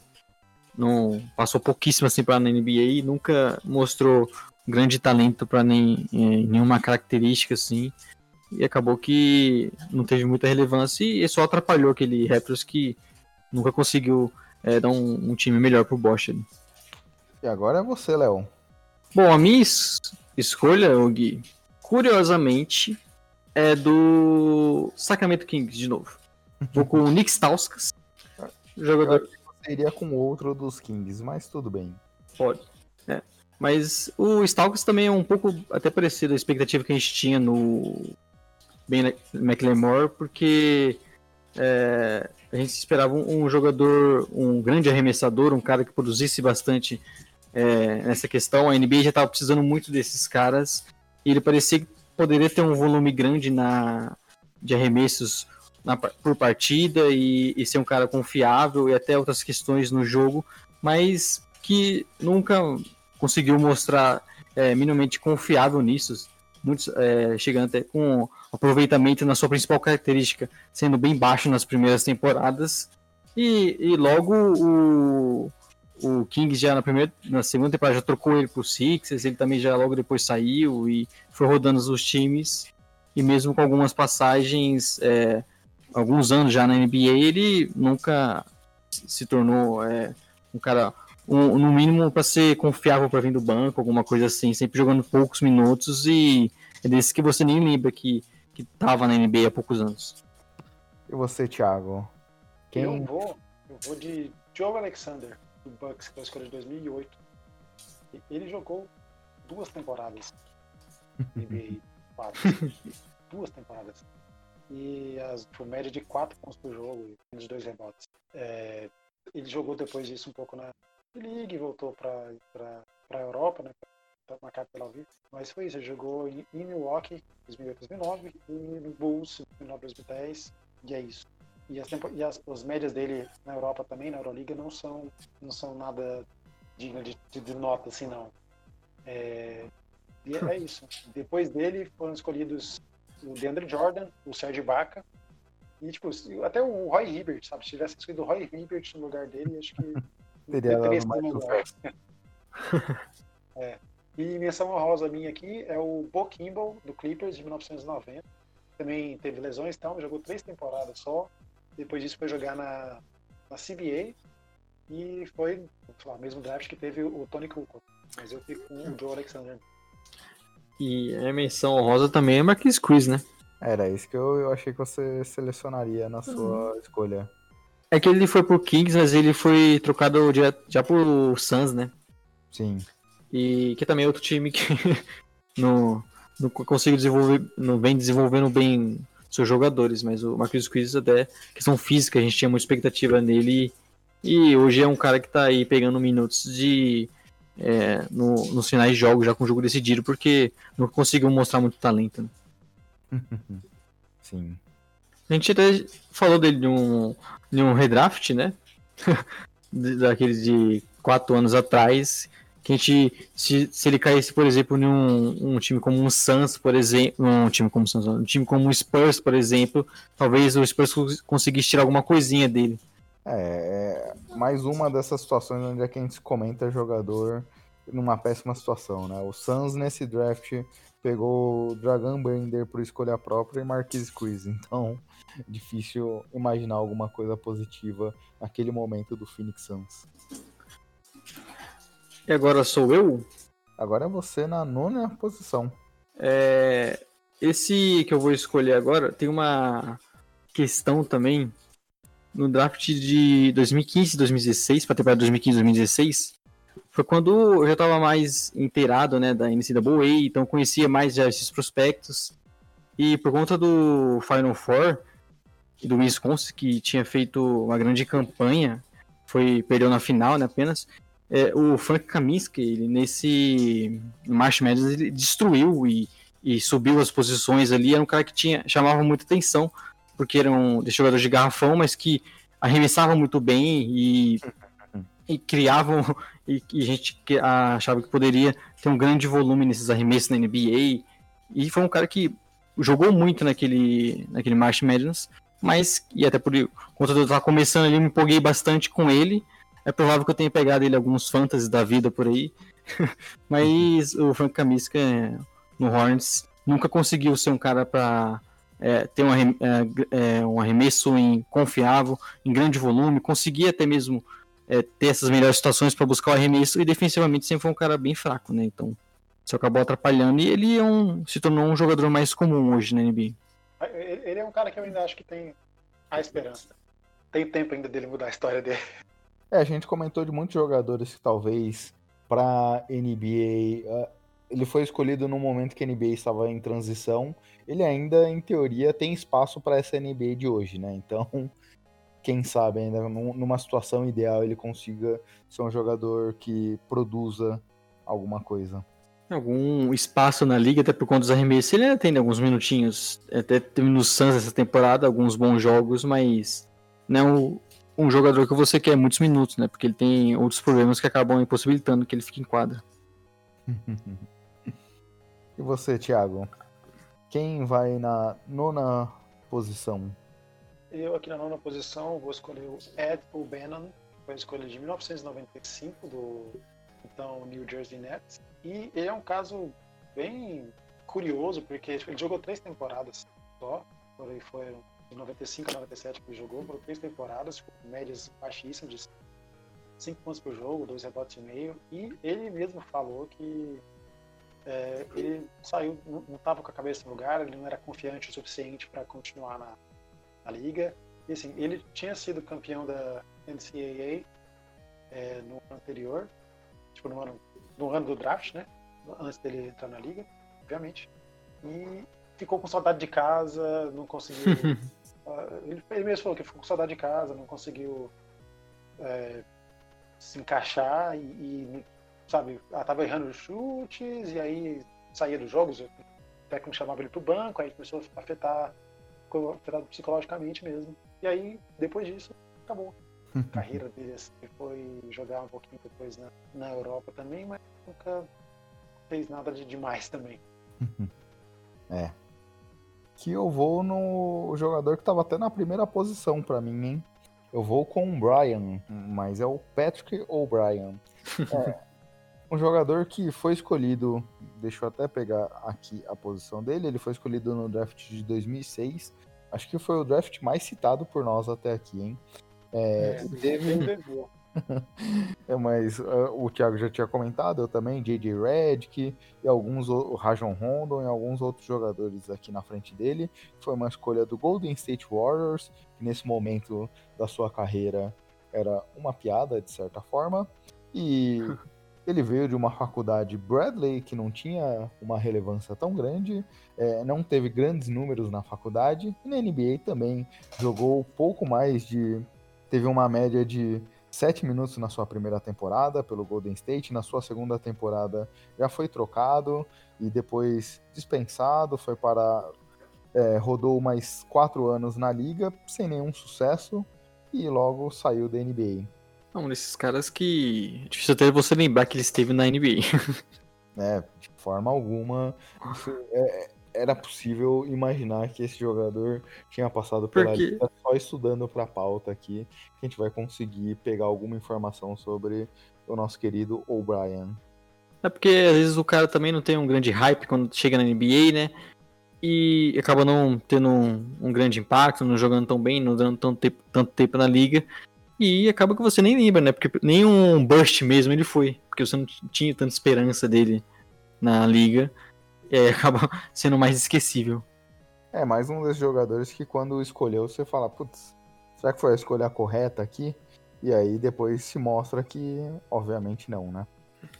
E aqui a gente fecha a nona posição e você começa. E o Thiago começa agora na décima posição. Eu não vou com um nome muito famoso, que eu escrevi no décimo. Eu, eu irei com eu, esse querido, então, Thiago. Deixa para mim. Eu vou com Luke Jackson, escolha de 2004 do Cavs, que foi um desses caras que jogou. Ele entrou jogou duas temporadas direito, vai. Porque a terceira temporada dele com o Clippers ele jogou três jogos só. Né? É, e saiu, sumiu também da liga, não se adaptou. É, foi, já chegou a, tem um jogo aqui ali que foram jogos bons, mas não, não deu muito certo, foi liberado do time e caiu no esquecimento aí, tipo, o Luke Jackson, ele foi o mesmo draft que tinha depois dele, ainda tinha o Josh Smith, o Al Jefferson e o J.R. Cavs, mais uma vez aí, consegue escolhas ruins, fazer escolhas ruins. É que os Cavs é isso, se não é um negócio óbvio, tipo o LeBron James. Que foi anterior, né? É, é. Aí você aí você tem que tomar cuidado. O Kevin tem que ser nesses anos, né? Com esses caras Zion da vida. É, Se eles, se eles estivessem aqui com a primeira. Se eles pegarem a primeira escolha nesse draft aqui, que tá todo mundo meio que dividido ainda com alguns nomes, é muito provável que dê. que não dê certo. Sim, sim. É, e, e a capacidade de desenvolvimento deles também é terrível, né? Então, é, tem que ser um cara como o LeBron, o Kyrie mesmo, que já venha pronto, porque também se depender de qualquer outra expectativa, ferrou. E pra ser justo, vamos combinar que tem muitos outros times assim também, né? a gente já citou alguns aqui. sim. E sempre as mesmas, né? Se tem uma coisa que também se repete, as escolhas vão sempre seguindo uma lógica de equipes aqui. E você agora, você vai com ele, ô Gui? Eu vou com ele, hein? E é um cara que até hoje tem uma certa hype na liga, né? É Jimmy Fredette. Foi uma escolha lá do draft de 2011, escolhido logo na frente de Clay Thompson. Teve os irmãos Morris, Vucevic, também um draft já citado aqui algumas vezes. Era um cara que o Léo trouxe isso daqui em algum momento lá atrás. Ele jogou por BYU na faculdade, passou pelos quatro anos lá, teve médias no seu último ano de quase 30 pontos e tinha até algumas comparações com o LeBron James e algumas outras estrelas da liga. É, com. A gente se esperava que ele fosse um Curry, né? O Curry acabou virando um grande arremessador, assim. E, e aí acabou que ele foi ter bons jogos só lá na China. só na China. Jogou, ele foi draftado inicialmente pelo Sacramento, mas depois foi parar no seu Chicago Bulls, Léo, numa troca no seu terceiro ano, rodou a liga por mais algumas temporadas e na temporada 2016 foi embora para jogar para a China, voltou até teve uma experiência recente 2018-2019 pelo Suns, mas não jogou nem sete partidas e voltou de novo para o continente ocidental tinha toda uma hype em cima dele, mas nunca se Hum. mostrou um, de fato um jogador que tinha esse potencial ofensivo que a gente imaginava. Você imaginava que ele pudesse arremessar em um alto nível, né? Mas nunca conseguiu até mesmo é, pegar, esses, é, pegar esses arremessos e, e na movimentação ali conseguir criar esses arremessos, alguma coisa assim. Nunca teve algum talento que a gente imaginava que esse seria a principal car- característica dele na NBA. E quando a principal característica desse, do, desse rookie não dá certo, né? Você fica pensando, putz, e agora? O cara, a gente imaginava um grande arremessador, ele não tá conseguindo fazer isso, e aí não durou muito tempo na liga. Eu lembro até dele chegando no Bulls, assim, a gente com alguma expectativa, não, aqui ele vai dar certo. Obviamente, não- ia ser no Bulls que ia dar certo. É, e é bem o que você falou, ele era para ter sido um grande arremessador, e aí, imediatamente depois dele, escolhe o Clay Thompson, que é tipo. Maiores arremessadores da história. você, você falou bom arremessador? Sou eu. Vocês se confundiram. Imagina o... Qual foi o time que draftou ele mesmo? É o... Você citou aí agora. Kings. Ou foi o. Milwaukee, só que ele foi trocado pros, pros Sim. Kings. Imagina o Kings falando depois, não, é que eu errei o nome aqui na hora que eu enviei pro comissário, cara. É o Clay Thompson, pô. É mais um desses jogadores que foi parar nos Kings, né? E não deu certo. Quem sabe é, se a gente visse o Kings escolhendo o Clay Thompson, a história também não seria a mesma, só com outro nome. É, coitado do Clay Thompson, vamos deixar assim. Eu vou ir com uma escolha que essa eu acho que é só porque o, o jogador é muito ruim mesmo e não tem condição de ficar em quadra. Nunca se desenvolveu, que é o Tom Maker. É, era a minha escolha também aqui. É, ele foi pro, no draft de 2016, né, pro Bucks. Então o jogador chegou muito jovem ali, com 19 anos, e imaginava que ele tinha um teto para evoluir, até mesmo fisicamente, né, que ele sempre foi um cara muito magro, mas a gente imaginava que seria um desses jogadores que de garrafão que consegue arremessar, que consegue, que tem uma certa é, é, movimentação ali, mas ele nunca conseguiu é, ter destaque nos arremessos, alguma outra parte no garrafão ali. É um jogador muito alto, mas defensivamente também não. Até pela conta da mobilidade, ele é, é difícil você manter em quadra por muito tempo. E logo o Bucks, ele ficou alguns anos no Bucks, né, mas o Bucks viu que ele não iria se desenvolver muito mais do que isso. Acabou sa- saindo pro Pistons e também não, não vejo muito futuro dele na NBA. Tem, tem um outro cara só que nessa escolha que eu. Outro nome que é o Mohamed Sim, que foi a escolha do Sonics de 2006 também. Que foi outro cara que jogou, foi jogando na D-League. pelo, pelo, pelo próprio Sonics, né? Lá, e depois não deu, não deu, não deu em nada. Ele jogou quatro temporadas só também, uma média de dois, dois pontos por jogo, dois rebotes por jogo. Essa, essa era uma das posições que tinha poucas escolhas óbvias. Assim. E aí vai ficando, chega no momento também que você não tem é, também grandes decepções, né? Você não espera muito de um cara de uma, de uma décima escolha assim do draft. É difícil que um jogador tenha um hype tão grande que empolga o torcedor nessa fase e acaba que você acaba tendo jogadores que não impactaram tanto mesmo que neg negativamente, né? Uhum. Podemos ir para a décima primeira? Vamos. É você agora, Gui? Sou eu. Eu desconfio um pouco da sua escolha. Se você não fizer ela, eu vou fazer, eu vou ter coragem. Deixa eu. Só um minutinho, que alguma coisa deu ruim aqui na minha planilha. Só quero confirmar um dado. Uh, será que eu fiz alguma besteira aqui na minha planilha? Provável, pelo jeito.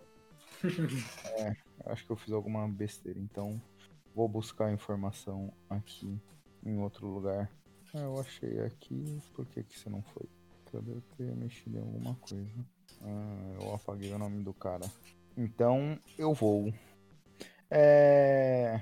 Bem, agora na 11 escolha, eu não escolherei um cara que necessariamente foi um bust ou alguma coisa do tipo. Porque é um cara que nem jogou na liga. É, em 2005, o Orlando Magic escolheu na 11 posição Pran Vasquez, que era um jogador europeu, vinha fazendo já carreira lá na, lá na Euroliga, no basquete espanhol, antes desse draft, mas por alguma coisa que a gente não sabe bem ao certo, ele nunca foi parar na NBA. Tem, tem o pessoal fala de negociação contratual, valor base da sua vinda para a liga, mas o fato é que Orlando Magic deu uma 11 primeira escolha, tudo bem que num draft não tão bom assim, a gente teve talvez Danny Granger, Gerald Green e alguns outros jogadores sendo escolhidos depois dele, mas o fato é, você gastou uma 11 primeira escolha, uma posição de loteria, para nem conseguir chegar num acordo com o um jogador europeu e fazer com que ele viesse para a liga. É, você se arriscou e o cara nem jogou para essa equipe. que é, eu diria isso, né? Não bust, não é nada na NBA, porque ele simplesmente não jogou. É, não, não dá para imaginar o que ele seria. É, o Thiago até comentou em alguns momentos aí um pouco de alguns outros jogadores. Ele teve até que uma carreira sólida na Euroliga, sem nenhum grande destaque assim, mas foi um jogador que atuou desde 2003 a 2016 na Euroliga, mas na, na NBA a gente não consegue imaginar o que ele poderia ter sido. A não ser que você seja um grande, um grande especialista em basquete europeu também, não não dá para imaginar que ele seria na NBA. Vai lá, Léo, e você? Bom, a minha escolha talvez seja polêmica para vocês. Eu vou falar o nome eu quero ver a reação só. Michael Carter Williams. Você fala, mas como assim? O cara que foi eleito rookie da sua temporada tá aqui. É. Justamente um pouco por isso. Porque nessa temporada a gente imaginou, inclusive com a estreia dele fazendo quase um quadro double, que é, impressionou todo mundo, né? O Sixers já naquela reconstrução, não dando muito espaço para esses caras, mas logo depois passou é, um tempo a gente viu que ele não tinha realmente o que a gente imaginou logo no começo, que de ser esse grande armador, de ter uma grande visão de jogo. Basicamente ele era um cara que cons consegue defender bem, né? Porque é um armador alto, mas não tem nenhum arremesso, não é um passador espetacular. É, não é um cara que consegue infiltrar e criar pontos, por exemplo. Então, foi passando o tempo, o Sixers até que fez bem, né? Que acabou trocando ele por uma escolha de draft, que na época eu lembro que a gente não entendeu muito bem. Um time de reconstrução trocando um jogador jovem que tinha sido um destaque em uma temporada, mas acabou que cada vez menos, cada vez mais perdendo espaço e não sei nem porque ele tá na NBA ainda. é, por esse primeiro ano eu fui meio receoso, talvez, de colocá-lo aqui na minha relação, mas entendo perfeitamente os motivos que te fizeram. É uma. Não o pior, né? Uma decepção, no caso. Não... Obviamente, teve muitos outros piores jogadores aí que não tiveram nem um, um é, uma, boa, uma boa temporada, algum bom momento na NBA. Mas até pela decepção, por isso que eu acabei escolhendo ele. E agora você, Thiago. Eu vou escolher uma escolha de 2007 do Hawks, que foi Ace Law, E ele foi um cara que foi escolhido e já começou assim, meio que bambeando das pernas. Ele jogou quatro anos na, na Universidade no Texas, é, e depois, depois que ele o draft, foi draftado pelo Hawks, teve assim, média de quatro pontos duas assistências. Não foi nada muito assim. Teve uma lesão, uma lesão pequena, é, mas voltou a jogar, e, mas depois disso o Hawks já trocou ele pro Warriors, o Warriors mandou ele no mesmo ano, 2009. O Hawks trocou ele pro Warriors, o Warriors trocou ele pro Charlotte Bobcats. Aí depois, em 2010, o Bobcats mandou ele pro Bulls. Aí o Bulls mandou ele pro Grizzlies. e, sabe, ficou foi uma coisa muito assim. Ele jogou quatro, tipo, cinco times em quatro temporadas. Com média de quatro pontos. Não, não foi, foi uma decepção, assim. Ele, depois ele foi jogar na Europa é, e teve. Foi duas vezes campeão da Euroliga, com o Olympiacos. Não foi não foi por conta deles, nunca tive, foi campeão, sabe? É, então foi, é, foi por isso que eu vou, vou, com ele aqui também. E ele saiu no mesmo, no mesmo draft que teve Marc Gasol, é, o Thiago Splitter, o Marco Bellinelli, até o Nick Young. Se tivessem escolhido o Nick Young nessa, hum, nessa tá ótimo. melhor. É. E você, Léo, alguma indicação aqui? Não, cara, não sobrou ninguém na minha listinha aqui. Agora? Ah, essa. Pode falar. Pode, pode falar. Tá. Minha lista tem outros dois nomes aqui. Tem o Trajan Langdon, do Cavs, que foi draftado em 99. Também tipo, jogou só três temporadas e foi para Europa. E o Jerome Moiso, do Celtic, do, de 2000. E sete temporadas, uma média de dois, dois pontos e dois rebotes por jogo. Vai chegando esse momento, né, que você não tem grandes jogadores que impactam mais, é, mesmo negativamente. E e as listas vão ficando menores também, então eu coloquei os últimos aqui só três nomezinhos. e agora então é você, Léo, na décima segunda? Sou eu, décima segunda escolha. Eu vou escolher um jogador que talvez o, o Thiago lembre um pouco, que é o Javier Henry. Apesar ser ele é americano, né? Pronúncia. é, é um cara que foi draftado em 2010 pelo Memphis e nunca mostrou nenhum grande talento na NBA. Você não via ele conseguindo pontuar, algum talento defensivo, alguma coisa assim. Passou alguns anos, passou um ano só no Memphis. É, depois rodou ali pro Pelicans um, mais um ano e depois pelo Lakers e, e nunca teve um grande destaque assim na liga. É um jogador desses bem esquecível. E que provavelmente muitas pessoas que estão escutando, inclusive, nem lembrem dele jogando. Ele jogou a última temporada de 2014 e 2015 no próprio Lakers, mas sempre com pouquíssimos minutos, já no final da sua carreira na NBA, com, jogando menos de 10 minutos na liga, e nunca foi um cara que produziu. É um desses jogadores bem esquecível. Talvez você lembre ele se você teve, pegou ele em algum momento um, no leilão de algum fantasy para completar o time só, mas nada mais do que isso. Eu lembro dele porque ele chama Xavier. Então... É o Javi... Javier Hernandez. É o Javier, Javier Henrique. É. Você lembra pelo. Eu lembro dele por causa eu lembro do, do atacante Henrique, né? Só isso. É, tem, tem similaridades aí. Acabam aí. Eu diria até que o Henrique deve ser melhor que no basquete, mas é um pouco de maldade também. Eu não me surpreenderia, viu? Eu jogando no Lakers, então posso falar com, com, tranquilidade. Não, e era naquele Lakers também, né? Que qualquer um jogava e ele não conseguiu jogar mesmo assim. E agora é você, Thiago. Eu, eu vou aqui para 1999. O Alexander Radojevic. É, ele jogou, foi escolha do Raptors, jogou duas temporadas, a temporada de 99-2000 e a temporada de 2004-2005 entre esses anos aí, ele estava jogando na Europa. Foi uma carreira meio esquisita assim. E também tipo, com média de 1.7 pontos por jogo e, e dois rebotes e meio por jogo. É, depois disso ele voltou a jogar na Europa, porque não, não, rendeu mesmo aqui. E foi no mesmo draft que saiu depois dele o Kirilenko, o Honor Test e o Manu Nobre. Então o Raptors poderia ter mudado bastante aí a cara, colocado, sei lá, pensa ver Manu de Nobre e Vince Carter no mesmo time. Teria sido espetacular, mas infelizmente não foi o que tivemos. É, para variar nessa época o Raptors, se hoje eles são uma das principais franquias em desenvolvimento e seleção, descoberta de talento nessa época é, era uma lástima, né? E também, tipo, até mesmo questão do Manu Ginóbili, né? Que segunda rodada que você citou aí. Muito difícil também você falar hoje, né? que eles poderiam ter escolhido, porque, obviamente, assim como, por exemplo, o Yannis no draft de, de 2015, né? É um cara que.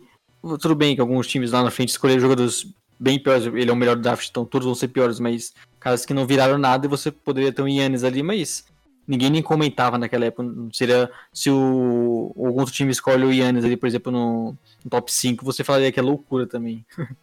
E eu, tal, eu talvez se esse time tivesse feito isso, não ia conseguir desenvolver o talento. E é um dos jogadores mais legais de assistir hoje. É isso, né? O Yannis teve. Né, chegou pronto, né? Ele teve que desenvolver. Até essa questão do jogo mudou bastante. Então, é coisa que a gente acaba não acontecendo em muito time, né? De repente, ele, os times colocariam ele para tentar virar um arremessador ali, porque tá querendo muito na NBA hoje. E ele é um ala, né? Precisa arremessar e ele não daria certo. E você não pensaria em dar bola para ele armar o jogo e outras coisas que ele faz hoje, né? É, exatamente. É, é, tem coisas que tem, tem, coisas que acontecem do jeito certo também. Assim como algumas coisas acontecem do pior jeito possível, tem coisas que você fala, nossa, esse aqui deu veio pro lugar certo mesmo e aí a gente tem que aprender a, a, a, curtir quando isso acontece, porque, como bem observamos, muitas vezes dá bastante errado. É o que me conforta às vezes com o Bulls não escolhe algum jogador, eu falo, mas tudo bem. A gente não ia desenvolver esse cara tão bem assim. Foi melhor assim, né? Foi melhor pra carreira dele. Você ia ficar bravo duas vezes, que ia perder o que você gosta e ia ver o Bulls desperdiçar. Aí não, eu ia estar tá xingando o cara como se fosse culpa dele. Bem, agora eu, né? Agora és tu. Agora, aqui na 12 posição, eu vou com um jogador que não foi necessariamente nenhum grande jogador é, no colegial e vai mostrando que a gente está chegando numa fase de final de loteria, então não tem umas certezas tão grandes, alguns jogadores tão talentosos assim. Hilton Armstrong foi escolhido pelo New Orleans barra Oklahoma Hornets lá na temporada 2006, jogador que veio de Yukon. Esse draft de 2006 foi bastante citado aqui por nós, hein? Então, que mostra que é um draft ruim, né? Então. É, é um draft ruim. É um cara que rodou bastante, jogou por seis, sete equipes dentro da liga, nunca teve mais de cinco pontos é, de, de média por ano. Era um pivô que era mais longilíneo, magro e tudo mais, mas nunca conseguiu se firmar. Então rodou bastante por toda a NBA e na temporada 2013 2014 até se aposentou da liga e nunca mais voltou. se aposentou, nunca mais voltou, parecia uma música. pra rimar. Gui tá poeta hoje. É, você começou falando ali que não tem muito talento por agora, mas no nosso podcast todo mundo tem muito talento. Não, mas como assim o Dark Kit? Já diria, né? Dark é bom. E agora volta pra você, hein, Thiago? Na 13 terceira posição. Chegando ao final aqui do, das escolhas. Na, na 13 terceira posição. Eu vou, eu vou escolher aqui cidadão que foi escolhido em 2002 pelo Bucks, é o Marcus Haislip. É, ele jogou quatro temporadas. Ui! temporada ele já foi trocado. É, foi de média de três pontos por jogo e um rebote. Depois das quatro temporadas acabou o, o contrato de novato e ninguém mais quer saber dele. Falou, ah, deixa eu falar. Vai ser poeta, moço, que você vai conseguir ganhar mais dinheiro na sua vida. É, mas eu vou de Marcus Haislip do Bucks. O meu aqui cai mais uma vez aquelas situações de drafts recentes, mas essa não tem como deixar passar. Uma vez, mais uma vez, o nosso querido Sacramento Kings. Ah. Georgios Papagiannis foi um jogador, um jogador grego. Horrível. Escolhido pelo Kings nessa temporada de 2016, como o próprio Thiago já comentou, que foi escolha lá no final do, desse primeiro round. É, tivemos escolhas só do Pascal Siakam, e ele jogou nem dois anos pelos Kings, foi trocado na sua segunda temporada para o Portland, e lá também não conseguiu se firmar, e logo já saiu da NBA. O, o esse jogador, no, conseguiu não ter nem o seu terceiro ano ativado, coisa bem rara, que é um contrato É. baratíssimo, coisa de 2, 3 milhões nessa posição. E o cara já foi dispensado e voltou para Europa. E É, ele... continuou sendo ruim na Grécia. E é um, é um desses casos né, que é estranhíssimo, porque tipo, com dois anos você já não tinha certeza que não, não daria certo no Kings, né? E nenhum time tinha interesse de apostar nele, porque então você já consegue por isso imaginar o tamanho da, do desastre que foi, né? Não, Um ele jogador foi que Blazers que já nessa época, 2017, 2018, tinha Hum. alguns problemas de banco. E lá, nem lá, com 20 anos de idade, num contrato baratíssimo, que o Blazers também sempre teve problemas de cap nessa, nesses anos recentes, conseguiu se firmar, conseguiu nem estar no banco, nem entre os 15 jogadores. É, não, é um cara que nunca mostrou nenhum talento e, e é uma dessas escolhas, é uma dessas escolhas no, do Kings, né, que provavelmente foi o time mais citado aqui, que não fazem sentido nenhum. E lamentável. Uma pena pro, pros torcedores do Kings que a gente citou pouco eles, né, no, naquele dos melhores, testando bastante aqui, quer dizer que tem uma coisa errada. Explica porque ele- eles são hoje uma das equipes com maior tempo de fora da pós-temporada, né? É, isso já mostra. E os nossos foram de 89 pra cá, né? Então não pegou aquele. Obviamente não pegou a parte melhor deles lá do começo da, da NBA. Só um pouco ali eles tiveram sucesso em 2000. Mas sempre. é, muitas vezes com times ruins e não conseguindo muito talento no draft, nem desenvolver muito bem eles. Então é uma franquia que tem tudo pra dar errado sempre, né? Ai, verdades que, que doem pros, pros fãs. Porque Kings é um time, é um time que eu gosto, Kings. O, o Gui até falou que sou muito fã do Jason Williams. Tenho uma camisa dele, obviamente uma camisa do Kings. E, mas é um time que é triste, né? Vamos torcer porque o Fox leve eles ao, ao auge. Eles estão na bolha, inclusive, né? Vamos, quem sabe. A gente tá cita- falando mal do Kings, eles se classificam pros playoffs. hein? É, já quase ficaram ano passado, aí demitiram o técnico que, e se mostrou uma decisão errada. Passaram o Luca Doncic para escolher o Marvin Bagley, que se mostrou também uma decisão errada. Trou- deu um contrato longuíssimo para alguns jogadores essa temporada e já se desfizeram dele. Então acho que temos um pouco de razão para criticar os Kings aqui, Léo.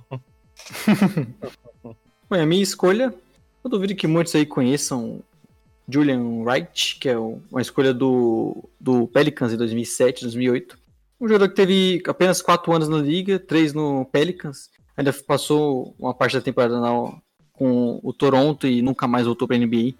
Sempre com pouca participação, nu- nunca tendo muito impacto em pontuação, em alguma outra coisa assim. Muita dificuldade para arremessar também. Eu lembro de ver um pouquinho dele, mas é sempre um cara que não teve impacto nenhum na liga. Um desses caras bem esquecíveis que poucas pessoas vão lembrar da passagem dele na NBA. Provavelmente um dos pontos altos da carreira dele foi que ele foi o MVP do All-Star Game da Liga Turca. Ó, uma boa informação aí, ó. Já. Eu, eu- eu já tava Valorizar, né? Já tô repensando meu voto aqui. O cara foi MVP, né? Eu eu já tava esperando uma liga pior, viu? A, a Liga Turca até que é É, então tem o Fenerbahçe, então acho que dá pra você melhorar seu voto, Léo. é. O cara foi MVP de uma liga turca, né? Eu tô falando aqui dele, mas. All-Star Game Não, é no All-Star Game, verdade. Que é muito mais importante, inclusive. Mas vocês tinham alguma, mais alguma, alguém na listinha aí? ou- Eu tinha Eu- dois nomes, o Sebastian Telfair, de 2004, foi a escolha do Blazers, que jogou mal, aí o Blazers trocou ele, depois que o Blazers trocou ele começou a jogar bem, então foi tipo ruim pro Blazers. E o Michael Smith, que foi escolha do Celtics de 89, é, ele foi draftado com 24 anos de idade, um dos jogadores mais velhos a ser draftados na primeira rodada. E imediatamente depois veio o Tim Hardaway, que foi escolhido. Aí jogou- Foi jogou bem, né? temporadas esse Michael Smith e foi com, com, com uns, interlúdios. né? Outras coisas também. Ele já entra na liga recebendo um contrato de veterano. Vem por aí. É mais ou menos o Suns, né? Com Cameron Jones. É. Agora é, é você, Gui. Agora sou eu. E eu vou trazer um jogador que já passou pelo seu Bulls, Léo. Ah, você vai fazer isso? Era a minha chance de falar mal dele. Não, você pode falar mal. Era até um jogador que teve uma carreira até que sólida Na dança, na dança, você tá falando.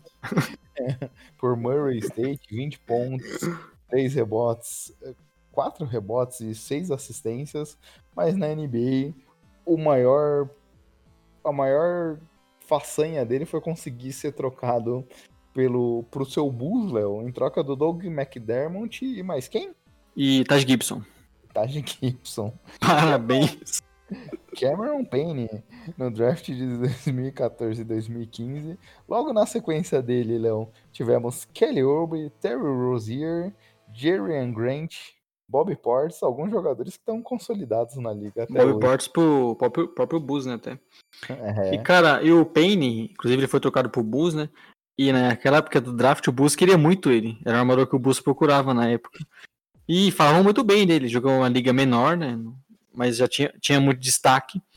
E parecia que teria algum sucesso na NBA, mas acho que é um dos piores jogadores que eu vi em quadra jogando pelo Bulls. Não tinha talento nenhum. Parecia que ele não tava nem jogando com. Ele tava jogando contra adultos, parecia até. E é uma criancinha. E é um desses caras que. Uma dessas trocas que você citou aí.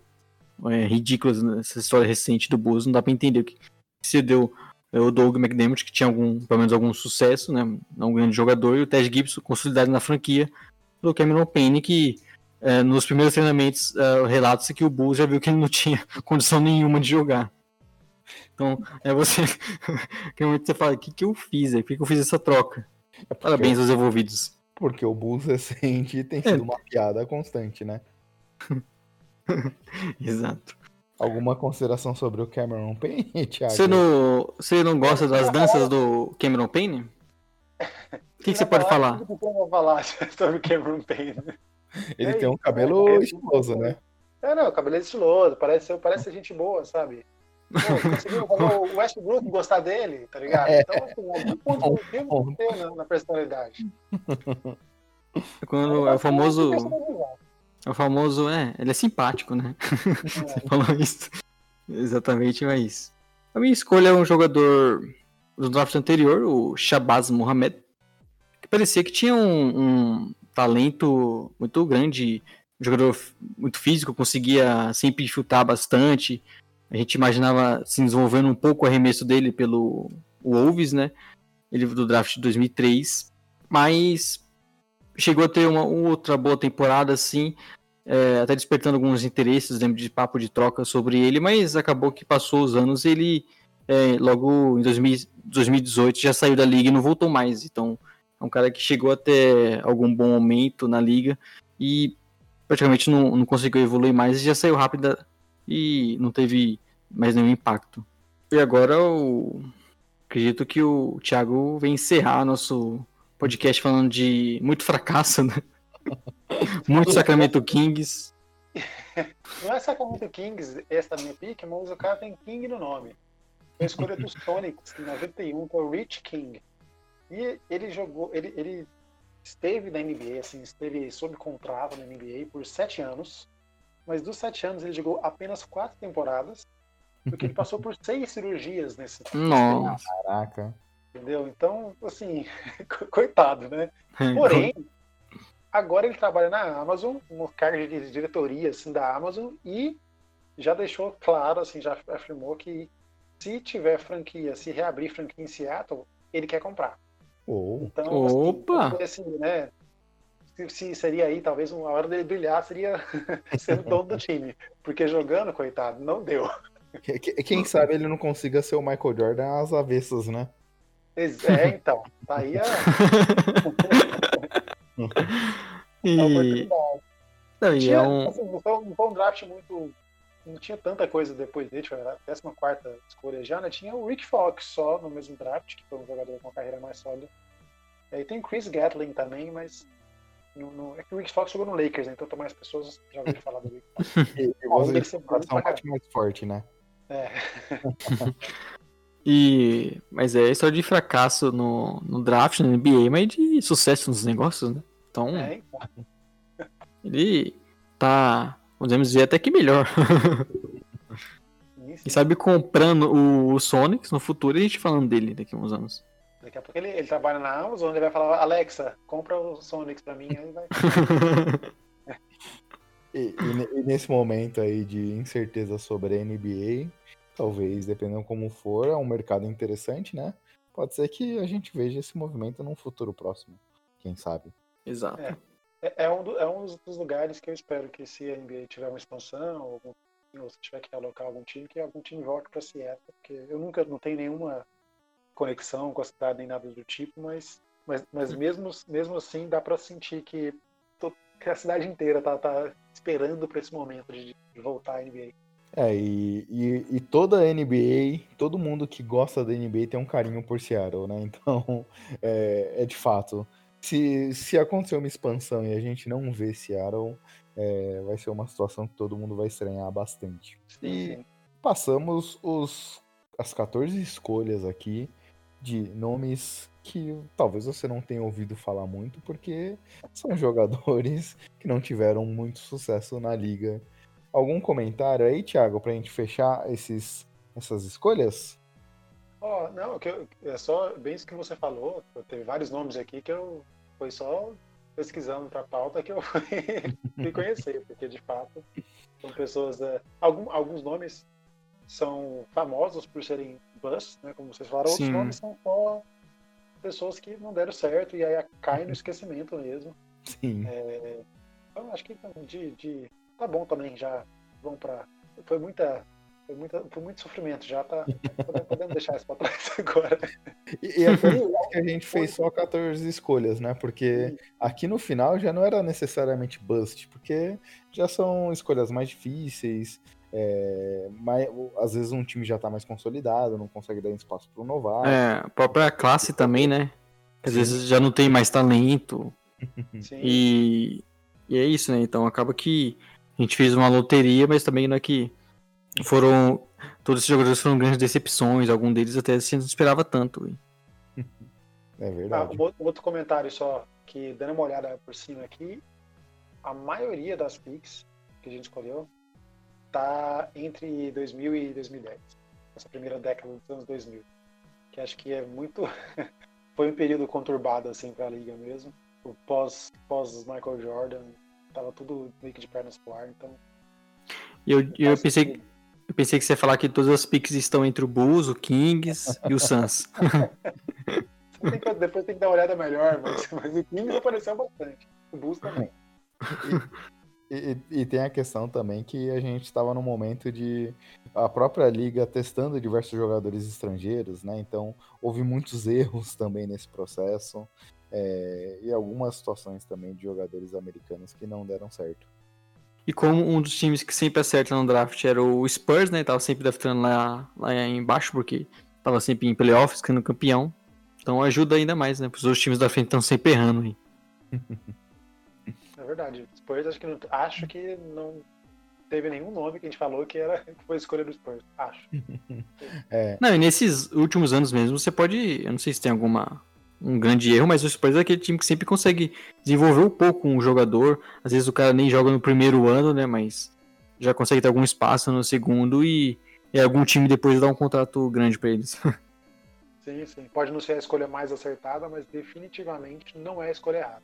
Não, e, mesmo, e sempre com escolhas lá embaixo também. Então, o Spurs conseguindo algum talento, né? Mesmo que o, o Gui tá sempre criticando aqui. É, eu ia comentar justamente isso. No, no, no draft os Spurs não têm acertado muito, mas é, fora do draft tem tido alguns erros aí consideráveis. E, e é difícil criticar também quando você tem uma escolha lá no fundo, lá no fundo do round, né? Por exemplo, o Golden State fez algumas escolhas também que se que daria pra gente criticar, é, que não que não jogaram e tudo mais, mas no, na trigésima, trigésima segunda ou vigésima nona posição é difícil você conseguir também acertar. É, o mais correto é você errar do que acertar nessas posições. Sim, E analisar prospectos como um todo é bem difícil, né? Você entender o que o cara vai. consegue traduzir do college pra NBA. e a, tem toda a questão dele cair num, num time certo, que dê espaço, que consiga desenvolver bem, é sempre uma questão muito difícil, né? A gente deve, no, daqui a um tempo, voltar a falar bastante de prospecto já para essa próxima classe, do próximo draft, né? Mas é sempre uma questão bem complicada de você analisar esses jogadores e, aí você acaba criando muita expectativa às vezes e nem por conta de, nem por conta mesmo do, desses caras que eles acabam não dando certo. Também tem outros fatores, outras coisas que a gente consegue levar em consideração como própria mentalidade, que conta bastante, né? Então é, é sempre muito complexo você analisar esses jogadores vindo para NBA. É, o próprio time, né? Como a gente comentou aqui diversas vezes, foi constantemente a gente viu a mesma equipe sendo repetida aqui, né? Porque o time só erra, ele também erra as escolhas, mas tem uma parte de desenvolvimento importante aí para essas escolhas que corroboram com esses problemas. E é isso. Tem, é, fatores como lesões também, que. Sim. Por exemplo, o Stephen Curry, que no começo da, da, da carreira tinha um problema com as lesões de tornozelo. Se tivesse acontecido uma coisa mais séria, acabou. A carreira de Stephen Curry não seria o que é hoje. É, tem ah, o Adam Morrison. Ah, se ele não lesiona, talvez Sim. fosse alguma coisa ligeiramente parecida com o Larry Bird, como foi, foi comparado. Hum.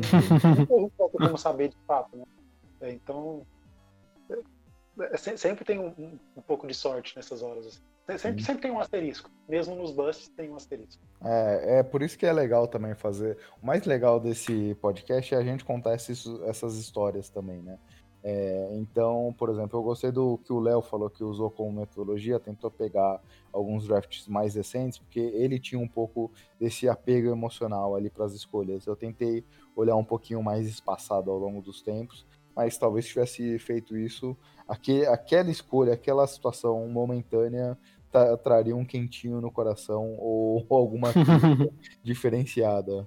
É, você começa a acompanhar um pouco mais de perto e, e ver esses caras jogando esse Double A e você acaba até querendo que seu time escolha e, e depois acaba não, não, dando certo, né? Acho que o próprio Cameron Payne, que eu usou bastante, eu ficava querendo que o Bulls é, subisse para pegar ele, porque a gente queria muito o armador e naquela posição não tinha. Ele era o, o, que, o mais comentado ali. E obviamente que longe de dar certo na NBA. É, eu não, eu não, não me arrisco a é, basquete colegial, não. É, droga, drogas muito pesadas aí já. Então, tem que administrar minhas doses de maneira mais, mais consciente, então eu fico no, no, NBA, no NBA, no NBB, pra mim tá bom. E é complicado, que nem eu tô começando a assistir prospectos aqui para tentar entender um pouquinho mais esse draft. Mas quando você pega, por exemplo, fora do March Madness, é, a maioria dos times estão jogando contra jogadores bem fracos. Então, o que você. Como é que você vai conseguir tomar uma decisão nessas análises? É, é complicado, é, porque muita gente, por exemplo, criticava é, o Doncic falando que ah, é diferente é, o basquete europeu com a NBA, mas pô, o basquete colegial americano também não é uma coisa tão maravilhosa. Obviamente, tem equipes muito boas, Duke, North Carolina e tudo mais, mas a temporada regular, esses jogadores enfrentam cada equipe que é difícil você dizer se é, é um talento puro ou não. É, é difícil você medir esse talento desse cara jogando em nível, um nível bem inferior, né? Porque você, muitas vezes acontece, ah, esse cara aqui, ele sempre com, consegue infiltrar bastante, pontuar muito, só que aí chega na NBA com jogadores bem mais fortes, com um, uma defesa bem mais, vamos dizer, inteligente, assim, jogadores melhores tecnicamente, e acaba que ele não consegue impor aquele jogo dele, e aí tudo que você esperava desse cara vai por água abaixo. Então é muito comum você ter essas coisas é, de esses jogadores que não conseguem traduzir esse talento para NBA. Por isso que é ser muito complicado você analisar, né, cara? Mesmo conseguindo ver bastante jogos, é, é, é querendo ou não, um outro estilo de jogo, é um outro basquete. E você tenta pensar o, o talento que você imagina que esse cara consiga trazer para NBA e se adaptar bem, né? Sim, sim. sim. Eu, que bom que, que eu não sou GM de time nenhum, porque não tem que tomar essas decisões, porque como a gente pode ver nesse, que nessa, nessa brincadeira que a gente fez aqui agora, e e na outra que a gente fez também na, das melhores escolhas por, por posição, tem cara que, tipo, ó, o Jimmy Butler foi escolhido na, na trigésima, por exemplo. Cai na trigésima posição, um cara que agora, apesar de todos os problemas de vestiário, que às vezes parece, mas que dentro de quadra entrega bastante. Então, nunca é, nunca é tão simples assim, pra gente olhar de fora e falar, ah, não, isso aqui era óbvio e tal. É, é fácil, mas tem tanta coisa que pode dar certo e dar errado no meio do caminho que é, é, algumas escolhas, ok. Algumas escolhas são claramente erradas. e outras são claramente acertadas. Mas tem muita coisa aí no, no meio do caminho. Sim. Bem, é isso. Thiago, mais uma vez, obrigado. Agora a gente precisa pensar aí numa próxima pauta para te convidar, hein? Vamos conversando. Vamos. Não, já, que ele, já que ele tá falando muito de draft com a gente aqui, vamos falar, chamar ele para fazer os prospectos desse próximo draft, já que ele falou que, é, que adora a NCAA, né? Você é aquele cara que dá as opiniões mais absurdas sem o menor embasamento. Porque... Não, e, é, e aí a gente vê se faz diferença. a gente estudando, estuda bastante aqui o draft e o Gui, e aí você não sabe nada e começa a dar umas opiniões e a gente vê o que acerta mais, se é totalmente aleatório. Eu já tenho até meu parâmetro, vai ser força nominal. Pronto, não vou estudar nada, vou só pegar a lista, mandar a lista dos nomes do pessoal por força nominal. Ó, eu gosto do Obitopin. O... Obitopin. É um nome que eu acho que tem uma força ali. Alguns chamam de Obitopan. É, ou Topan. é. É verdade isso? Tem um cara chamado assim que eu posso mudar? Sim. É. e com o perdão, tro... com perdão trocadilho, ele escolhe a top no, no draft. É, eu, não, eu não fiz o trocadilho aqui, um trocadilho parecido. Mas beleza, é bom saber que eu posso. o Léo é o rei dos trocadilhos, então Boa. a minha tá totalmente liberada nesse sentido. Mas vamos pensando, Thiago, e a gente volta a se falar com certeza. A gente já tem aí daqui um mês mais ou menos a volta da NBA. E aí quem sabe daqui a três, quatro meses a gente não esteja falando do seu Lakers campeão também da liga. Beleza, para esse, esse podcast, pode me convidar. Estou me convidando já para esse podcast, Lakers foi campeão. É, mas falando sério, obrigado mais uma vez por me receberem aqui. E é isso. Mais, mais conteúdo para gente, a gente se divertir um pouco nessa, nessa quarentena. Com certeza. A gente que agradece a sua participação. Sempre com comentários bem legais e uma participação sempre alegre. Então, a gente que agradece você aqui presente conosco. Tamo junto. Valeu, Valeu. Thiago, hein? E falar pro agradecer aos ouvintes também que estão ouvindo até agora.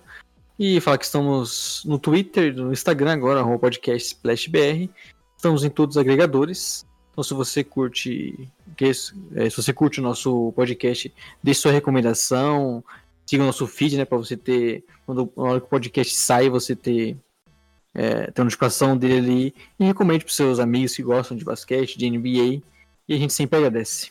Abraço. Tchau, tchau. Isso aí. Boa semana, um grande abraço. Tchau, tchau. Falou, tchau, tchau.